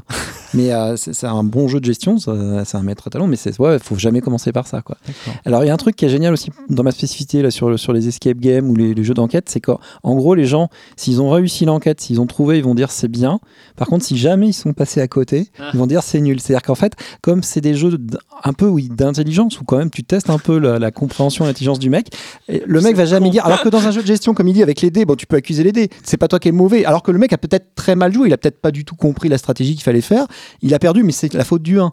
Alors que là, bah, il y a, y a rien pour sauver le mec. Il y a pas de dés, il y a pas de conditions. Et si, le mec réussit pas, c'est juste qu'il a pas Eh compris. Et c'est marrant parce très que dur. il y a toute une science du, euh, du jeu euh, à feedback, notamment qui est interprété par un jeu qui s'appelle Peggle. Je vous invite à y jouer si, si un jour, euh, voilà. Et ben Peggle, c'est un jeu vidéo. hein. Si vous si vous perdez, vous dites ah pas de chance. Si vous gagnez, vous dites oh putain mais je suis tellement bon, tu vois. Et c'est vraiment tout. T'es toujours t'es toujours gagnant quand tu joues à Peggle. Et ça c'est très très bon. quoi. Pégal avec des billes euh, qui qu'on envoie et qui Et retombent. Des licornes. Mais je pense effectivement dès que tu as un, un jeu. qui repose sur euh, une histoire, un mystère à résoudre, donc le, le summum c'est le crime, effectivement la personne qui qui dès le départ a raté un indice important ou qui ne croit pas aux motivations des personnages parce qu'elle se trouve qu'elle est confrontée à une psychologie qui lui est étrangère, elle va avoir porté un jugement très sévère et elle est incapable d'apprécier le, le, le Ah ouais. projet. hein. Sur Trick Track, sur ma première enquête, qui est normalement est super bien notée, la masque africain là, pour détective conseil, où j'ai des super notes, il y a un mec qui a mis une étoile sans commentaire et je sais pas pourquoi. Je sais pas si le mec s'est blessé avec l'agrafe en ouvrant le livret, je, je sais pas ce qui s'est passé, mais voilà. Comme dans les mystères, il y a toujours un truc. Quoi. Voilà, c'est la plume. chaos. là. Ouais, c'est ça. La fenêtre qui est restée ouverte. On, on atterrit doucement euh, sur la fin du podcast. euh, Voilà, l'heure de tourne. terminer, ouais, l'heure tourne. Euh, Est-ce qu'on peut vivre de la création de jeux société, de jeux de rôle ou de jeux vidéo? Puisque euh, est-ce qu'il y a un marché euh, suffisant? On peut se dire que- c'est un métier de passionné, on fait ça pour la passion, parce qu'on aime jouer, on est joueur, c'est une petite communauté, mais est-ce qu'il y a un, métier? Est-ce qu'on peut C'est gagner pas sa vie? compatible. Ouais. Enfin, Non, moi je Pose la question. Bah, euh, écoute, moi je te réponds euh, très simplement. Alors aujourd'hui, euh, je suis salarié d'une maison d'édition littéraire qui est Brajlon euh, pour y développer euh, des jeux empruntés des cultures de l'imaginaire. Donc bah, la réponse est oui, parce que tu vois, on me salarie pour le faire. Il y a encore deux ans, c'était pas le cas. Moi, ça fait euh, 20 ans que je ne travaille que dans le jeu, que je ne fais que ça du matin au soir, toute la semaine. Euh, ça m'a toujours euh, rémunéré, euh, tu vois. J'ai mon chez moi, ma voiture, je paye des impôts, je pars en vacances. Maintenant, euh, oui, clairement, il y a des années qui sont euh, plus faciles que d'autres, parce que comme toute personne qui travaille dans la production culturelle, les modes de rémunération, les flux financiers ne sont pas réguliers. Ça te demande de- d'être prévoyant. Je pense que peut-être la particularité que tu as quand tu es dans ces métiers-là euh, par rapport à d'autres métiers plus traditionnels, c'est que euh, quand tu as besoin de quelque chose, faut pouvoir le payer comptant, parce que moi j'ai une anecdote, quand j'ai commencé, j'arrive, tu vois, pour un compte bancaire, j'avais 18 ans, j'avais commencé à écrire, j'ai putain, ça y est, super, et tout, je vais pouvoir faire rentrer de l'argent avec ça. Et euh, voilà, profession, auteur. Le mec me dit auteur AU. Je dis bah ouais, pas avec un H, tu vois, enfin, euh, profession. Enfin, tu, de quoi tu parles, quoi. Enfin, donc voilà, je pense que les difficultés, elles sont plutôt euh, euh, dans la société, en fait. Et d'ailleurs, moi, je vois autour de moi les gens qui. euh, alors, il y a des gens qui, effectivement, bah, ont pas de talent ou pas eu de chance, parce que là, c'est plus une affaire aussi de faire des rencontres, de persévérer. Je pense que pour y arriver, il y a une forme d'inconscience. C'est-à-dire qu'il faut se dire, moi, c'est ça que je veux faire. Et en fait, quoi que me dise mon entourage, quoi que les gens en pensent, dès lors que j'en vis, je, trace, je, taille la route. Les gens que j'ai vus abandonner ou renoncer, c'est plus parce que, à force d'entendre, mais c'est pas un vrai métier, qu'est-ce que tu vas faire, et regarde ton sauce, etc. Cette pression-là de la société, euh, qui est une pression bienveillante, hein, parce que les gens pensent à notre bien, et ben effectivement, elle peut t'aliéner, elle peut t'empêcher d'avancer, mais euh, je pense que c'est comme dans tout domaine, quand tu crois ce que tu fais, que tu gardes le cap et que tu acceptes les règles du jeu, c'est-à-dire, bah voilà, euh, ces flux un peu erratiques, il n'y a, y a pas de problème. hein. Fibre Dans le jeu vidéo, il y a énormément d'argent à se faire. On en parlera euh, quand on fera une spécialité. C'est-à-dire que les- pourcentages, déjà, euh, moi, quand j'ai fait un jeu vidéo et c'est un hit, d'accord Donc j'ai eu cette chance-là. Et il se trouve que chaque fois que je vends une unité de ce jeu vidéo, je touche 50% de la vente. Et c'est pas contrairement aux 8% d'un auteur. Et c'est un jeu vidéo qu'on a vendu à, on va dire, beaucoup plus que 500 000 exemplaires. Donc c'est pour vous dire que j'ai de l'argent jusqu'à la fin de ma vie. Euh, voilà. Et euh, également, je fais du jeu de rôle euh, en émission télé et je suis payé un SMIC pour ça. Donc, la- la- on, peut gagner beaucoup d'argent dans le jeu vidéo et dans le jeu. Maintenant, effectivement, donc je rejoins la- l'avis de Sébastien sur le problème structurel de la société, c'est-à-dire je ne vis plus à Paris parce que j'avais un méga appartement dans le 5e arrondissement. J'ai dû en partir parce que mon propriétaire l'a vendu et je n'ai pas pu trouver d'appartement à Paris parce que je n'avais pas de CDI. Enfin, voilà où on en est alors que je, me disais est-ce que j'achète ou est-ce que je loue et j'ai pas pu louer. Tu vois. Le deuxième truc, c'est que c'est quand même un milieu très violent où si vous réussissez pas, vous avez zéro. Si vous réussissez, vous avez beaucoup. Il y a quand même peu de cas intermédiaires, sauf quand on fait beaucoup comme euh, fait Sébastien. C'est- vraiment du, du on-off. Voilà. Par contre, si vous êtes on, vous êtes bien. Et d'ailleurs, c'est le cas de Stéphane. Je sais pas si vous en avez Stéphane, t'es bien, ouais. Bah, en fait, moi j'ai tenté le truc. Vous êtes venus tous euh, en hélicoptère, hein, je tiens à préciser quand même. hein, Non, aujourd'hui. non, C'est Stéphane qui a récupéré tout le monde Non, mais euh, non, non, mais moi je gagne. euh, là pour l'instant, ça, ça, je suis à peine à 1000 balles par mois, mais c'est que ça, ouais, c'est que de l'auteur. Mais c'est, quand je me suis reconverti, je me suis pas posé la question de savoir euh, est-ce que j'arriverais à, à, gagner autant quand on qu'infographiste. J'avais plus du tout envie d'être infographiste. J'avais un, dégoût de ce métier. Donc je, me suis donné les moyens de, d'être auteur et de, faire une formation, de, d'investir, d'acheter des livres et tout. Et je me suis pas posé de questions et je me suis dit bon, qu'est-ce qui fait la spécificité en fait, ça va être que j'appréhende ça comme comme je faisais du graphisme avant. C'est-à-dire je suis quelqu'un qui livre. On, me passe commande d'un truc et je vais le faire. Il n'y a pas de ouais, j'y arrive pas. Enfin, tu vois, c'est arrivé, il y a un petit accident là. Mais bon, ils ont reporté parce qu'ils ont confiance en moi, justement, parce que je leur ai livré euh, sept autres trucs avant. Et je pense que les gens ont une vision toujours un peu fantasmée de l'artiste euh, qui est inspiré, machin. Mais non, mais c'est comme un autre métier, c'est comme le plombier. T'appelles ton plombier, t'attends que le plombier il vienne, il doit venir, il doit se pointer et réparer ta fuite. Moi, je suis comme ça. Moi, je dis, bah ok, bah un auteur, bah, on te fait appel à toi pour faire un truc, tu livres. Et je pense que à partir du moment que tu arrives à convaincre les gens que t'es comme ça, bah déjà, euh, rassurant. c'est- rassurant. Ouais. Et après, effectivement, il y a un facteur chance sur un produit qui marche. Moi, j'ai eu le piège de Moriarty qui a marché parce que le thème Sherlock fait vendre. Euh, donc, il est réédité, il est traduit, il sort en Espagne, il sort en Russie bientôt, il est sorti en Allemagne, etc. Et euh, pareil avec la, la box Mark Hive. Donc, j'ai fait une box sur Minecraft. Il se trouve que dès que les gamins, dès qu'ils voient Minecraft, ils achètent. Donc, c'est c'est con, mais ça veut pas dire que je les ai arnaqués. Ma box, elle est très bien. Les énigmes qui sont dedans, elles sont Oui. de bon niveau. Mais bon, il y a un petit facteur chance où effectivement, il faut que tu essayes d'avoir fait assez de choses dans une période de confort. Moi, j'avais le chômage, etc. J'étais bon, ok. J'ai pu passer un an ou deux à, faire des choses sans, me préoccuper de savoir si j'allais bouffer des, spaghettis après. Mais euh, ouais, faut le faire parce que si tu te poses des questions, si effectivement la première question des gens, c'est t'es auteur et est-ce que tu arrives à en vivre?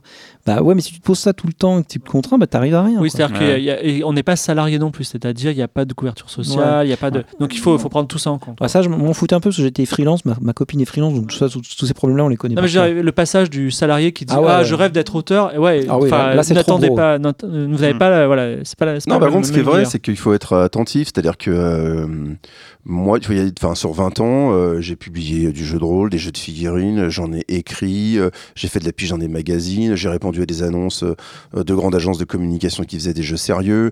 Euh, je suis venu apporter de l'expertise pour euh, fidéliser des projets.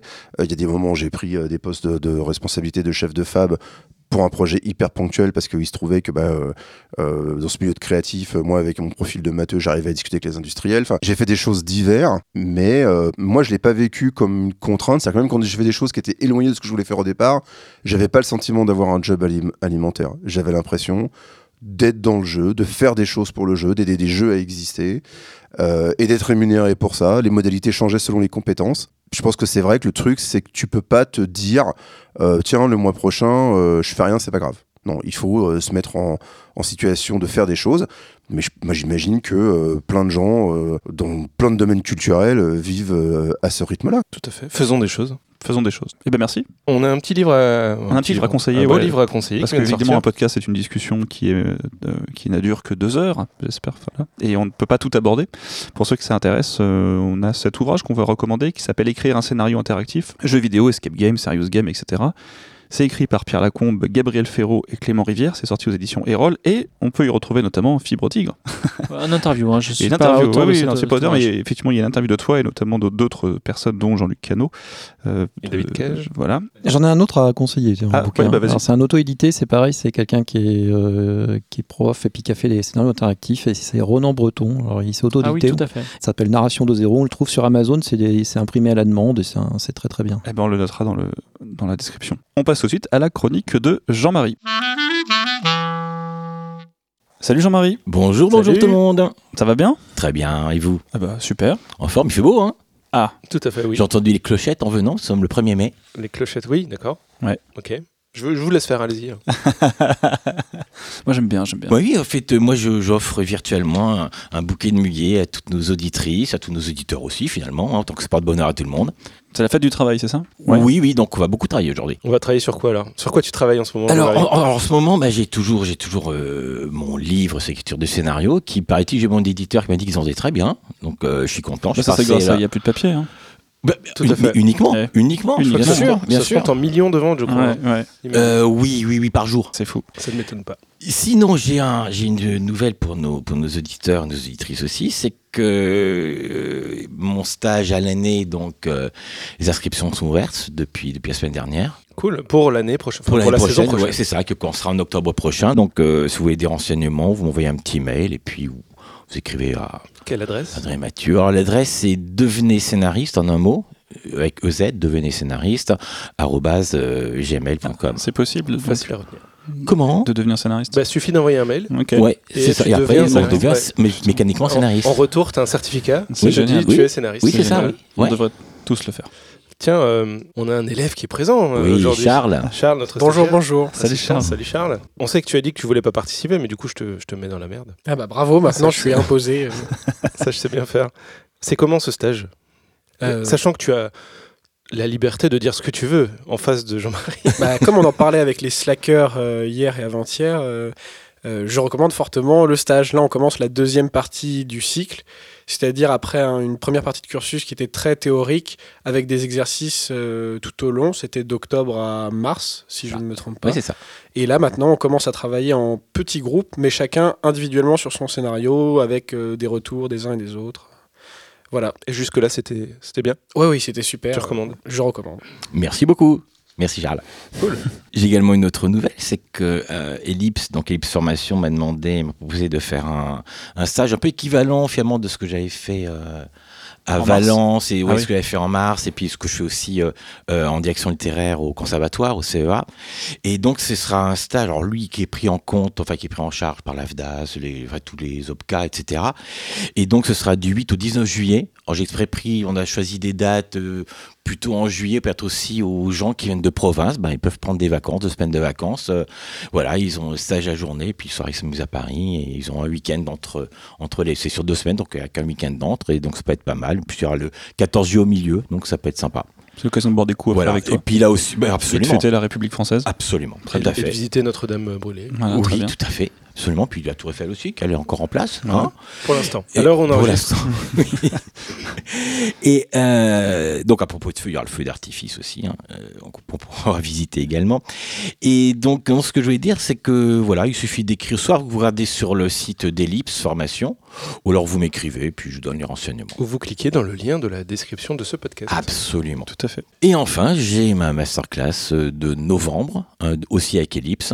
Et là aussi, ça peut être pris en charge. Mais pour vraiment, je pense pour vraiment euh, se former, parce que ce pas uniquement une, une- une introduction au scénario, il vaut mieux suivre la formation de juillet où là vraiment on va aller à fond dans les projets. Donc les deux sont différentes. Très très différents. Elles n'ont rien à on voir. peut en faire les deux. Alors, Bah, C'est-à-dire que honnêtement, si on fait celle de juillet, c'est pas peine de faire la masterclass qu'il y a derrière. D'accord. Honnêtement, c'est pas la peine. Ce serait, euh, ce serait de l'arnaque euh, Sauf si de dire aux de- gens de, faire les deux. De te retrouver pour euh, boire des verres. Alors j'ai des admirateurs, euh, des admiratrices aussi, heureusement, mais font sinon bon, ils font toutes les formations. non mais ça m'est arrivé, ça m'est arrivé quelqu'un qui a suivi trois formations avec moi. Pour le plaisir. Pour Ouais. voir Jean-Marie. Ouais, c'est formidable. Euh, de quoi on parle ce mois-ci, Jean-Marie? Dorian. Ah, bah, très bien. Moi ça me va. Non, Ça là aussi, on l'a déjà fait. Peut-être vous parler, Ouais, c'est vrai. ouais. Ouais, sûrement. Ah, on- ça Bon, fait un petit, Ça fait un petit ça fait moment un petit qu'on l'a moment qu'on fait tout ça et les, les vannes euh, se répètent. Ouais, mais moi j'écoute pas, c'est pour ça que je suis pas au courant de ce que vous faites comme van. Euh, je vais parler du fait divers. La chanson De téléphone La chanson de téléphone. Eh oui, j'adore. Elle est un peu téléphonée celle-là. Tout à fait. Alors, je vais vous parler aujourd'hui de quelques heures sombres de notre beau pays. En vous narrant les horreurs commises par deux terroristes que par discrétion nous allons nommer H et M. Des terroristes, t'as bien dit. Deux hein terroristes. Ah oui. Si je ne donne pas leur nom, c'est par crainte d'avoir un procès. En effet, l'histoire vraie que je retranscris actuellement en scénario narre ce tragique épisode où les deux zinzins un peu zozo eurent pour dessein de commettre l'irréparable. Un soir de Saint-Sylvestre, au lieu de s'amuser gaiement comme la plupart des jeunes devant une délicieuse partie de Monopoly ou un Scrabble des plus échevelés, les deux parias ne trouvent rien de mieux à faire que de sortir armés comme des anarchistes révolutionnaires pour tout détruire et tenter ainsi de mettre la démocratie à mal, le pays à feu et à sang. Ne reculant devant aucune ignominie, c'est à une très très très vieille dame qu'ils vont s'attaquer. Il s'agit de Germaine, 62 ans, une voisine de leur quartier, mais eux n'en feront pas de quartier. C'est ainsi qu'aux alentours de 23h30, une forte déflagration met en péril tout l'immeuble de la pauvresse, ainsi que les bâtisses alentours. Il venait en effet de mettre un pétard dans sa boîte aux lettres, qui heureusement n'eut rien, mais elle risquait, à n'en point douter, une ablation de la porte. Mais pour mon scénario, en plus de changer les noms des ignobles, je vais également changer les dates, le nom de la ville et le nom de la vieille. Car il ne faut pas donner de repères permettant de connaître les gens, sinon on risque le procès. D'ailleurs, c'est ainsi que le film Une intime conviction a fait être retiré de l'affiche, qui a été ouvertement à charge contre l'un des protagonistes sans en changer le nom. Bon, ok, je vais laisser tomber mon scénario sous ce terrible fait divers que je viens de vous conter. C'est trop dangereux. Et puis avec HM, on ne sait jamais. Ils sont tellement géniaux, ces deux-là, que si ça se trouve, leur passé de terroriste des boîtes aux lettres n'est qu'une légende urbaine. Ce qui n'en est pas une, c'est qu'il est assez évident qu'ils méritent que vous leur versiez deux petits euros pour faire vivre, il n'y a plus de papier. Et promis, n'achetons pas de pétard avec. Ah, ça, non. Ça fait longtemps qu'on a arrêté les pétards. Mais oui. Ah, ça parlait de nous en fait. que dire de tout ça?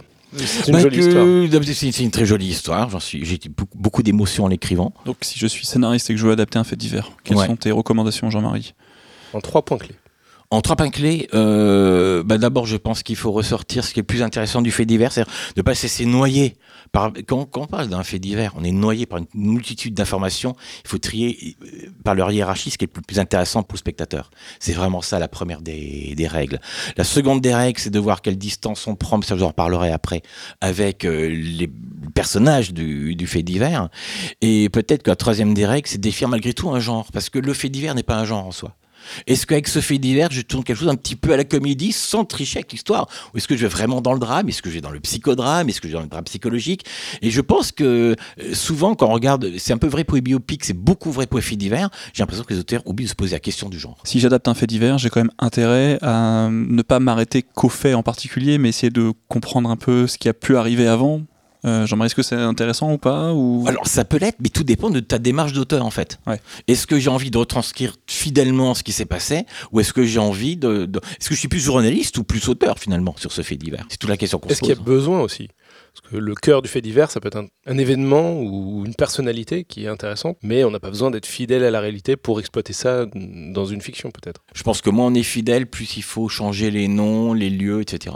Qu'est-ce que juridiquement on a le droit de faire? C'est très compliqué parce que j'ai l'impression qu'il y a beaucoup de jurisprudence, il y a des lois, il y a des jurisprudences euh, qui sont pas toujours respectées non plus. J'ai l'impression que c'est un grand flou. J'ai déjà parlé avec euh, des avocats et euh, quand je parle de ça, euh, c'est pareil pour les biopics. Hein, c'est un peu la même chose. On ne sait pas où se trouve la limite. Après, c'est pour ça que, mais d'ailleurs il y a autre chose. C'est pour le plagiat, c'est un peu pareil. À partir de, quel moment on rentre, on est sous sceau de l'illégalité ou pas. C'est c'est pour ça qu'il y a des juges qui, qui décident de ça. Mais c'est pas c'est pas mathématique. Ah bah Bon, très bien, bah, passons aux questions alors. Allons dans les questions. Alors, si l'on veut se baser sur un fait divers pour l'écriture d'un scénario, est-il mieux de se documenter à fond sur le fait en question, d'aller même interviewer les personnes concernées, les avocats, etc., afin de tout connaître dans le moindre détail pour nourrir son scénario de la façon la plus réaliste? J'ai l'impression que tu as déjà un petit peu répondu à ça, Jean-Marie. Un petit peu, oui, effectivement. J'en suis qu'à la moitié. Ah. Ou est-il mieux de laisser l'écriture et la structure de l'histoire se construire sur une base d'infos, mais sans trop de détails pour préserver une forme de liberté et d'imagination Au fait, tout dépend du degré de véracité qu'on recherche. Et c'est là, on, on l'a un petit peu évoqué tout à l'heure, euh, le terme même de présentation au début du générique, d'après des faits réels, librement inspiré de faits réels, d'après une histoire vraie. C'est très très flou, ça veut rien dire. euh, et souvent, c'est un petit peu, un petit peu une béquille pour, pour, pour, pour se laisser aller sur des facilités scénaristiques. On en parlera un petit peu tout à l'heure. Mais voilà, je pense qu'il n'y a pas vraiment, vraiment de, de, de, de réponse à cette question. C'est c'est marketing aussi, non? Oui, alors c'est aussi marketing. euh, le- Il y a quand même des indices, c'est quand les noms et les lieux sont réellement ceux du fait divers et on est moins alors dans l'interprétation en général. Ou quand à la fin du film on vous raconte ce que sont devenus les protagonistes, c'est qu'on est sûrement dans du vrai ou dans une forme de manipulation. Michael Moore, que j'apprécie beaucoup par ailleurs, se sert de personnages réels avec des lieux réels, des dates réelles, des événements réels pour mieux nous vendre sa vision très partielle des choses. Mais nous sommes aux États-Unis, pas en France, c'est un peu différent. Que pense JMR C'est qui lui? C'est toi ça? Jean-Marie Roth. Que pense Jean-Marie Roth du fait de nourrir les dialogues avec de vraies déclarations, des verbatims des personnes liées aux faits divers? Des déclarations qu'il, elle, aurait par exemple fait dans des médias ou docu-émissions policières? Des verbatims vraiment repris mot pour mot? Attention, la précision Ouais, est notée. Alors, ce n'est pas forcément pertinent. hein. Il ne faut pas oublier qu'un comédien jouera le rôle et qu'il emploiera peut-être d'autres mots pour faciliter son jeu. Et surtout pour l'auteur, ça risque d'être un piège. En écrivant ces dialogues, il va créer un phrasé correspondant à sa vision du personnage. Il se peut très bien que la citation dans le rustre du film sonne faux. Donc, on n'est jamais sûr en tant qu'auteur de, de pouvoir dire oui, je reprends telle phrase, telle phrase, telle phrase, et ça va sonner juste. On ne peut pas euh, être sûr de ça. Bah, Il faut pas oublier que quand on écrit, euh, un quand on adapte un fait divers à l'écran, on reste dans une règle de 90 minutes ou 52 pour les unitaires, Oui. et qu'on a une unité temporelle qu'il faut respecter et qu'il faut mettre tout ça là-dedans en fait. Absolument, Voilà. absolument. Comme tout travail d'adaptation, il faut euh, Oui. faire des choix. Et je des trouve que le, le, le, le, fait divers, puis c'est un travail d'élagage que de création et d'écriture. C'est peut-être plus compliqué d'avoir un matériau comme ça de faits divers que de partir d'une idée originale. C'est un autre travail. C'est pas plus compliqué, c'est différent. Enfin, certains pourront le vivre de manière euh, plus Oui, difficile que absolument, d'autres qui sont bien sûr. plus à l'aise avec des contraintes comme ça. Oui. Après, je sais que Robin Barato, qui lui, euh, scénariste de téléfilms et unitaire et plein d'autres choses pour la télévision, euh, je pense qu'il aime bien les faits divers parce que c'est c'est une sorte de, de nourriture, euh, voilà, d'avoir des, des- des idées sous le coude en fait, donc qui peuvent resservir pour des histoires. Ça dépend des gens. Ça dépend des voilà. Donc je pense que ça peut aussi, euh, enfin, je me souviens avoir fait ça aussi quand j'étais plus jeune, de collecter des choses comme une sorte de matière en fait, euh, qui pourrait revenir un jour ou pas. Oui, alors ça tu vois, piocher un petit peu comme ça. Bah, on, peut, on, peut, on, peut, on peut lire la presse, un fait divers qui vous interpelle, puis du coup on se dit tiens, bah, ça pourrait faire une histoire. Parce que lorsque ça être dans ce cas-là, à cause du ça pourrait faire une histoire, il ne s'agira pas de dire inspiré de réels, etc. Juste tiens, si j'ai entendu ce truc, mec il a fait ça, etc. C'est rigolo, je vais en Ouais. faire quelque chose. C'est de la matière, ouais. Dans ce cas-là, ce qu'il faut surtout faire, c'est ne pas chercher plus euh, d'informations. Sinon, on va être parasité par la réalité. S'arrêter à ce qu'on regardait. Ouais, Oui, oui. Peut-on se passer de préciser dans la note d'intention ou synopsis qu'on s'est inspiré d'un fait divers? Alors surtout Surtout pas. Je recommanderais même de démarrer son scénario par insert inspiré de faits réels. Voilà, Autant savoir tout de Bah suite. voilà, au moins truc, un truc sympa à dire sur la note d'attention. Euh, S'inspirer d'un fait divers représente-t-il un risque pour construire notre scénario Si le fait en question se révèle erroné ou complètement faux par la suite? Même avec un bon scénario, est-ce que l'histoire perd tout son crédit? Euh, oui, on va pas se mentir, hein, ça va beaucoup jouer contre le film. Imaginez que demain on trouve le coupable dans l'affaire Grégory. Après-demain, on en fait le film, c'est certain. Et le film aura du succès, c'est évident. Imaginons que deux ans plus tard, le coupable est innocenté. Un nouvel indice, le disculpant ayant été découvert. Bah, il y a peu de chances que TF1 passe le film, même s'ils en avaient eu l'intention, parce que ça intéressera plus personne. Donc oui, ça a joué contre. Dernière question. À Valence, nous avons eu une masterclass sur la question avec Olivier Gors et Antoine Rimbaud. Ils ont soulevé une question qui, je pense, est intéressante. Y a-t-il une différence de traitement d'un fait divers entre le cinéma et la télévision? Alors, selon moi, non. Plus aujourd'hui, en tout cas. La télé ose beaucoup plus qu'on ne le dit et qu'on ne se l'imagine. Cette question vaut autant pour les faits divers que pour les biopics ou les fictions. Par contre, il y a encore beaucoup d'auteurs et même de producteurs convaincus du contraire. Donc, ils s'autocensurent, imaginant ainsi devancer les censures du diffuseur. Ils proposent donc quelque chose de très lisse aux chaînes, ce qui donne la sensation à tous que les produits télévisuels sont consensuels. On est en pleine prophétie autoréalisatrice, finalement. On a cette impression qu'il y a plus d'histoires venant du réel à la télévision qu'au cinéma. Est-ce que c'est une fausse impression? Euh, non, je pense que c'est vrai.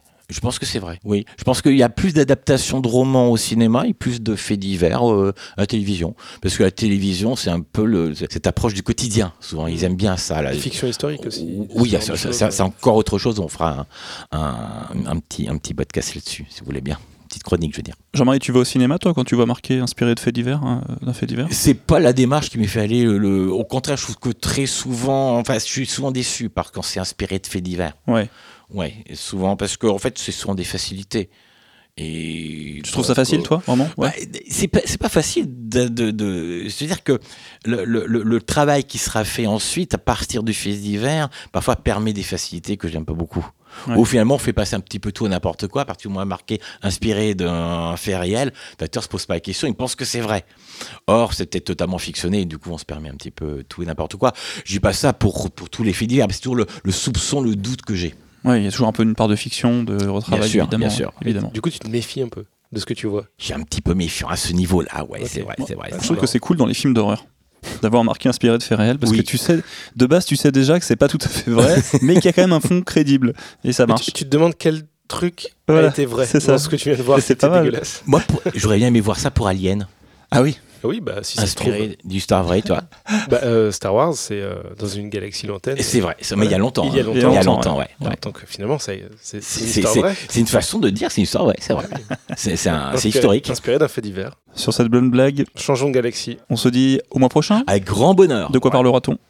On va parler, bah, comme aujourd'hui on va parler des faits divers, je vais prendre le, le petit cousin du fait divers qui est le biopic. eh bah super Super. au mois prochain Super. salut Jean-Marie Avec grand plaisir. Au Salut revoir.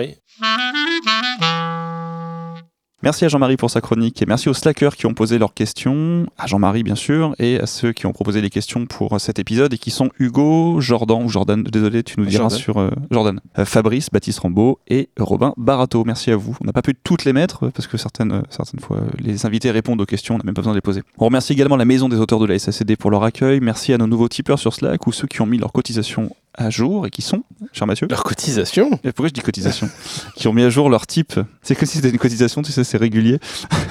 c'est drôle. Avec des lettres de rappel. Et C'est ça. Euh, Moustache Optique, Hugo Alvarez, Charlotte Orcival et Dimitri. Et sans- on oublie bien sûr Mathieu, on Sans oublier pas. les Voilà. autres tipeurs qui continuent de nous soutenir. Merci à Fibre Tigre, scénariste de jeux vidéo et séries TV, auteur de livres-jeux Escape Room et de bandes dessinées entre autres. Tu fais aussi un podcast, cher Fibre Tigre. Oui. euh, Tu le fais plus Non. Mais on peut l'écouter encore ou... J'ai pod- enfin, trois podcasts, donc Studio 404 dans lequel je suis chroniqueur, dans lequel euh, se trouve quelqu'un de, bah, je, vais te- je vais le dire franchement, quelqu'un de la Ligue du LOL. Du coup, on a dû arrêter le podcast suite à ce qui s'est passé. On va faire une dernière émission. J'ai également un podcast sur les mathématiques qui s'appelle Trajectoire, Trajectoire, ouais. un, le dernier. C'est celui dont je parlais. Voilà, le dernier c'est spécial mathématiques et jeux vidéo. J'en fais un autre qui s'appelle Projet abandonné, sur tous les projets qui n'ont pas marché parce que j'en ai plein qui ne marchent pas. Et euh, je, est-ce que j'ai autre chose? J'ai un petit truc qui va arriver bientôt. Voilà. Merci à Stéphane Anquetil, auteur d'escape book, livres-jeux et jeux d'enquête. Merci surtout parce que tu viens de loin. Oui, euh, pas tant que ça. Et vous pouvez me retrouver sur Twitter. euh, T'es sur Twitter, Solo Game, ouais. t'es sur Slack, t'as un site internet qui est très chouette. que Ah, c'est gentil, j'ai trouvé merci. très chouette. Et merci à Sébastien Sellerin, concepteur de jeux et éditeur de jeux chez Bragelonne, rédacteur en chef de Jeux de rôle magazine. Voilà, c'est ça. Bah, merci pour votre invitation, c'était passionnant. D'ailleurs, le nouveau numéro de Jeux de rôle magazine que nous avons sous les yeux est très chouette. Bah ouais, il Voilà, sort, bah, il sort euh, à chaque changement de saison, donc euh, voilà, il va être euh, en kiosque euh, tout le printemps. La presse papier n'est pas morte, visiblement, Bah vu non. la qualité de l'ouvrage. Où est-ce que vous retrouvez, euh, Stéphane, tu as dit sur Twitter, euh, Sébastien? Moi aussi sur Twitter, mais je tweete pas tellement. Euh, moi après sur les réseaux sociaux, je suis euh, assez euh, accessible, disponible, même via Facebook.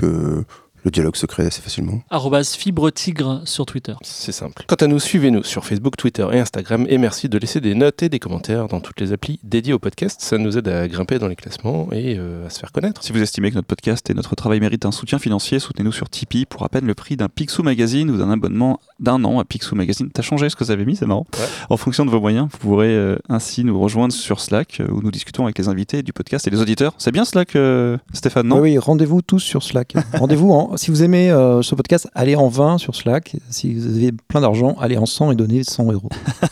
Vous pouvez également nous soutenir via Utip, c'est sans inscription, sans contrepartie, mais plus rapide pour ceux qui préfèrent. Voilà, pour tout ça, bien sûr, Mathieu, comme d'habitude, les liens sont dans la description de l'épisode. Tout à fait, Adrien.